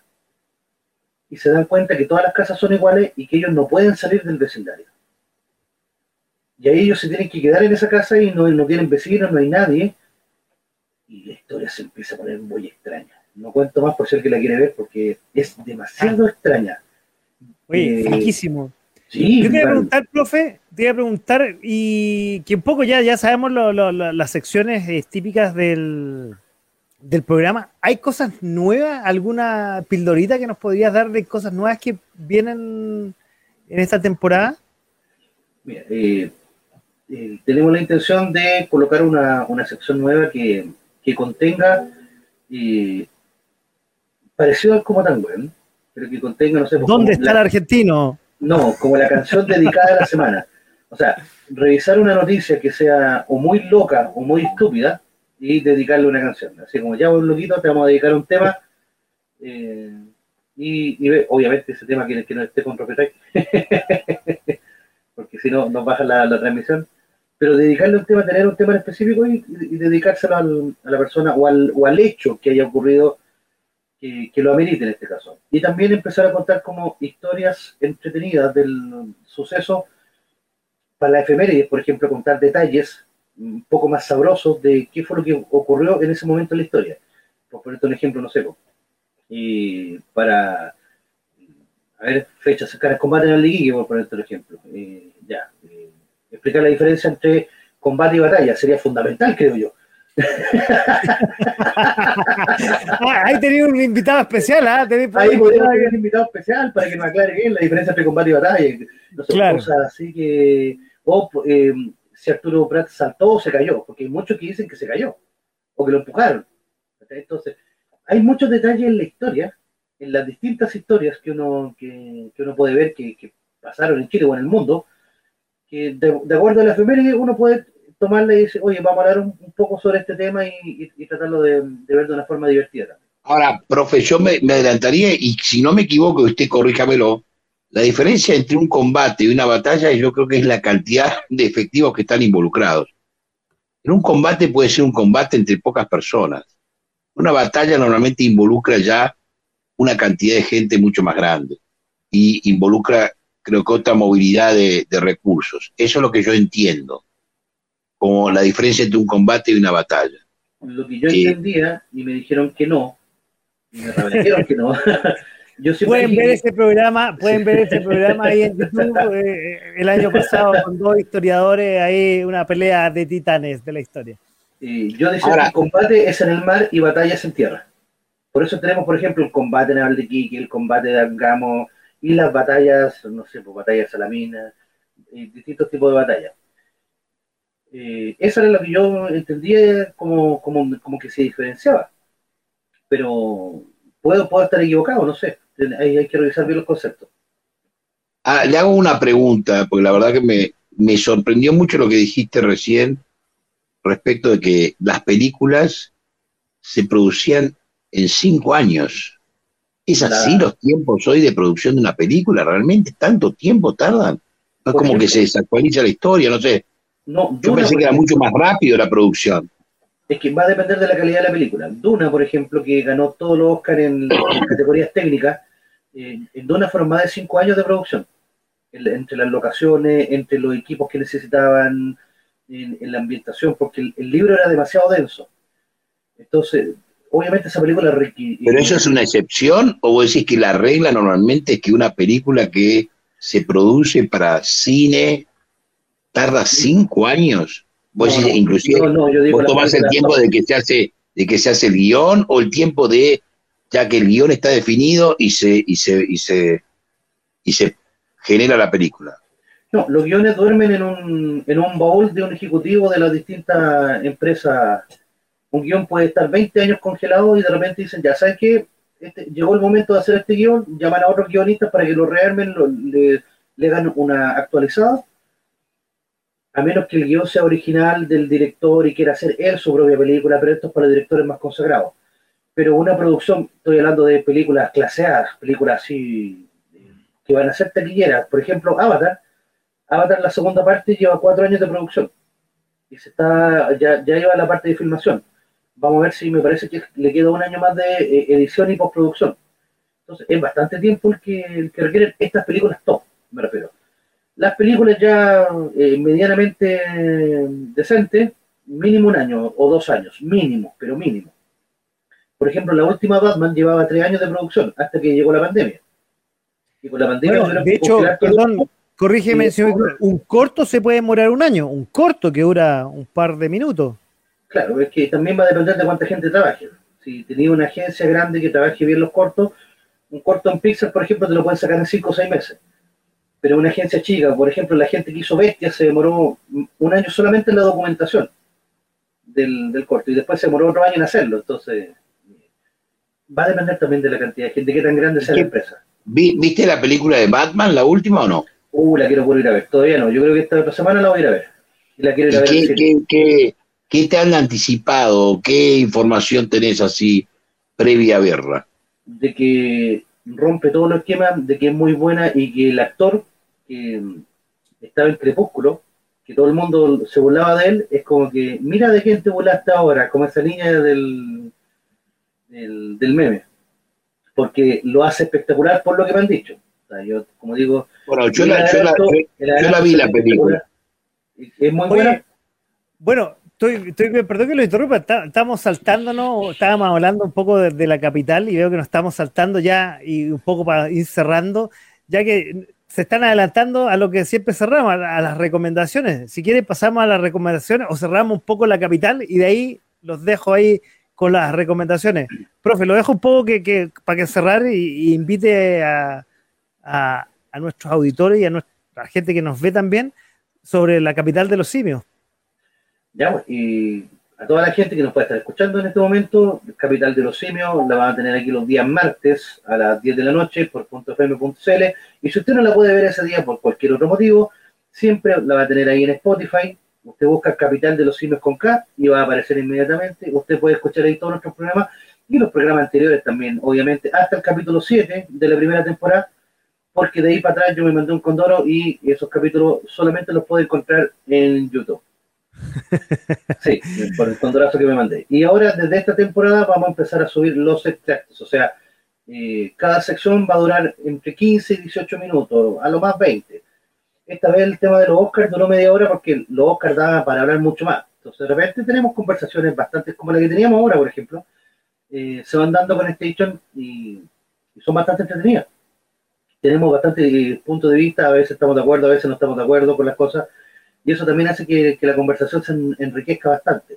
Obviamente también tirando eh, harto chiste y humor negro, sí, pero a veces se nos pasa la mano con el humor negro, pero... bueno, que una de las características fundamentales y, se da en la intro de la capital de los simios. Oye, lo invito ahora ya para ir cerrando el programa de esta por ejemplo, Mira, un, un chiste humor negro ¿Usted sabe por qué en los calendarios de los orfanatos tienen solamente 363 días? 366 días, ¿no son 65? No, 363 días. Ah, no sé. Faltan dos. Faltan dos días. Porque que son los días que nació. Uno, el, día, el, día de la madre y el día que nació él. y el día del padre. Ah, el día del padre, tenés razón. no, qué cruel. Qué cruel. Oye, bueno, la música que estamos escuchando de fondo a través de la radio ya nos dice que vamos cerrando el programa y vamos con los recomendados. Eh, empecemos con el que era invitado, digamos, desde Buenos Aires, Argentina, don Andrés. Pues, ¿Qué nos recomienda para ir cerrando el programa de esta noche de A Poco Sin Mascarilla aquí en Punto Cero? ¿Recomendar que, en qué sentido? Perdón, a ver. a, los, que nos están escuchando y a los que nos están viendo, recomendar algo que, se puedan hacer esta semana, algo que les recomienda hacer, como siempre, actividad física, leer un libro, ver una película. Bueno, más que recomendar. Bueno, más que recomendar qué, pueden hacer, que bueno, yo creo que hay distintas alternativas. Lo que yo diría, bueno, estamos tratando de producir un contenido que, bueno, de un programa que es, estábamos hablando contigo, Paco, la otra vez, es cómo enfocar el tema de cómo las personas se adaptan a los cambios. A los cambios, obviamente, que uno le sucede tanto, bueno, puede ser cambios que a uno le afecta el punto de vista, no sé, macroeconómico, del punto de vista de la sociedad, lo, que impactó esta una pandemia, cambios exógenos, yo digo, que no tienen que ver con la vida cotidiana de uno, sino que ya tiene que ver un poquito con, con, el, con un poco más a nivel macro. Los cambios después personales, ¿no? Es decir, uno tiene, digamos, tal vez a través de la pérdida de un afecto, de un ser querido, de un trabajo. Es decir, cómo uno transita esos cambios. Los cambios a través de la vida. Es decir, las etapas por las cuales uno va pasando. Es decir, cómo uno se va adaptando y qué herramientas va generando, qué herramientas puede utilizar para justamente ir aprovechando esos momentos de cambio para poder ser momentos que apalanquen el crecimiento del disfrute y de la capacidad, digamos, eh, eh, de mejorar tu calidad de vida. Y que no sean cambios que justamente generen trabas en el desarrollo eh, de la vida y también generar herramientas para afrontar esos cambios. Es decir, y cuáles son las herramientas que uno puede desarrollar en uno mismo y también para otras futuras situaciones. Es creo que es un tema que estamos tratando de elaborar y que invitamos en el momento que ya tengamos ya bien armado todo este, este esquema para convocarlo fundamentalmente a toda vuestra audiencia a que inclusive no solamente compartamos una, un, espacio de pensamiento, intercambio sobre estas cosas, sino también que obviamente la participación en donde vamos también a explorar personas que hayan tenido que afrontar cambios difíciles en su vida eh, y cómo fueron que los encararon y qué potenciales o qué cosas desarrollaron, qué cosas descubrieron. También puede ser de mucha utilidad para, para otras personas que estén pasando por casos similares o que en algún momento puedan pasar. Y yo creo que eso es un poco el mensaje que queremos dar. Un espacio de pensamiento y dar herramientas que puedan ser útiles para los que nos escuchan y para, para todos, ¿no? es un programa que estamos ahí armando con Andrés en este De a poco sin mascarilla. En un par de jueves más tendremos ese programa probablemente con, con ah, más de algún... Y yo me animo a preguntar dos o tres casos. ¿Cuáles son, cuáles son, por ejemplo, le preguntaría al, profe, ¿vos recordás alguna cosa, bueno, que se pueda contar o que quieras contar sin invadir tampoco tu intimidad? ¿O alguna situación que tuviste que enfrentar, algún cambio importante en tu vida que vos dijiste, escucha, me costó, tuve que verlo y realmente me sirvió porque pude abrir una puerta que no se me había abierto hasta ese momento. Pero Andrés, te recomiendo que lo dejemos para ese programa. Ahí le preguntas, dejémoslo suspenso. Porque nos bueno, lo dejamos en suspenso. Para convertir los cambios.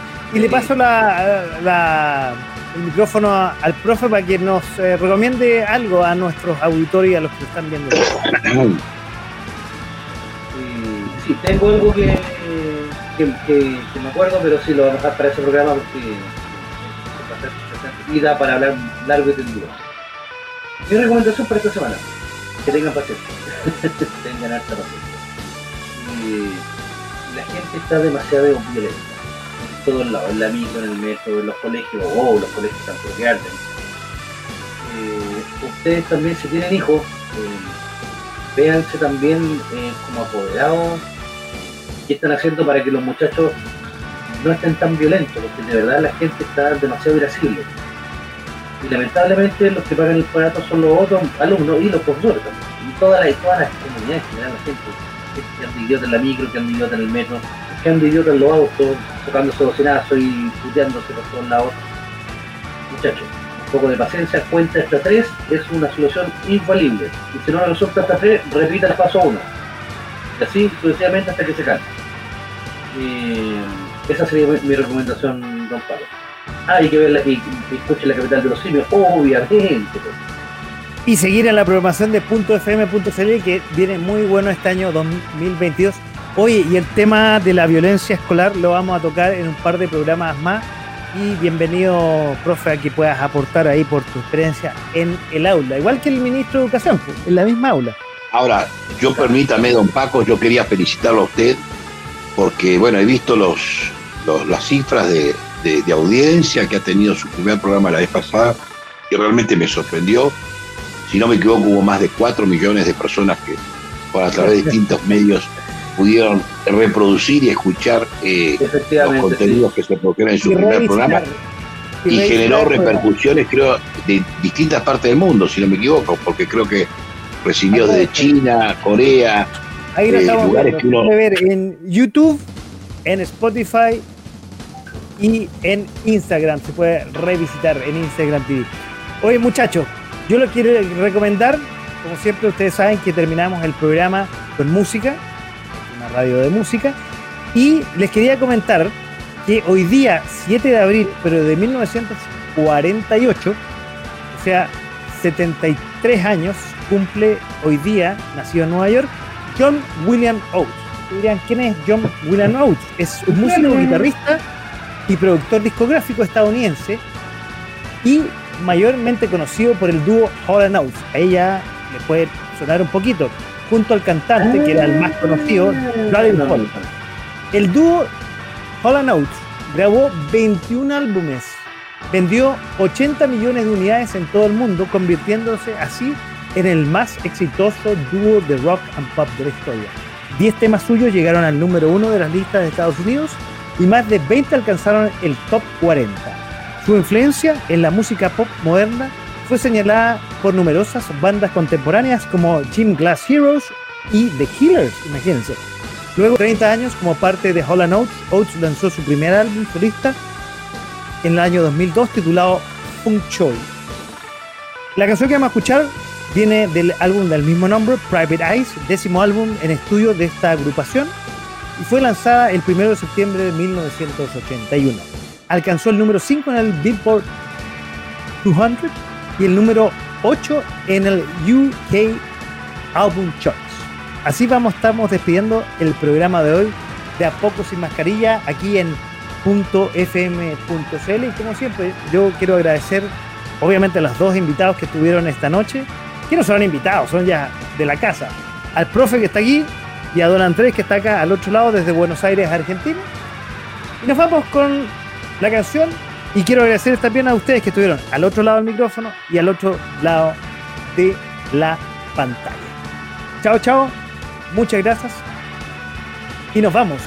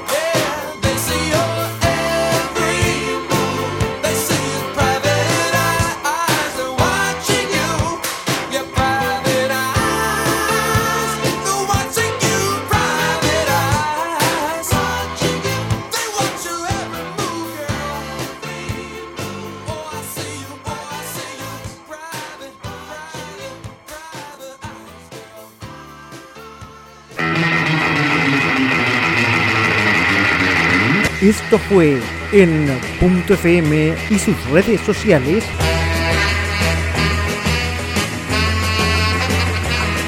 De a poco, sin mascarilla.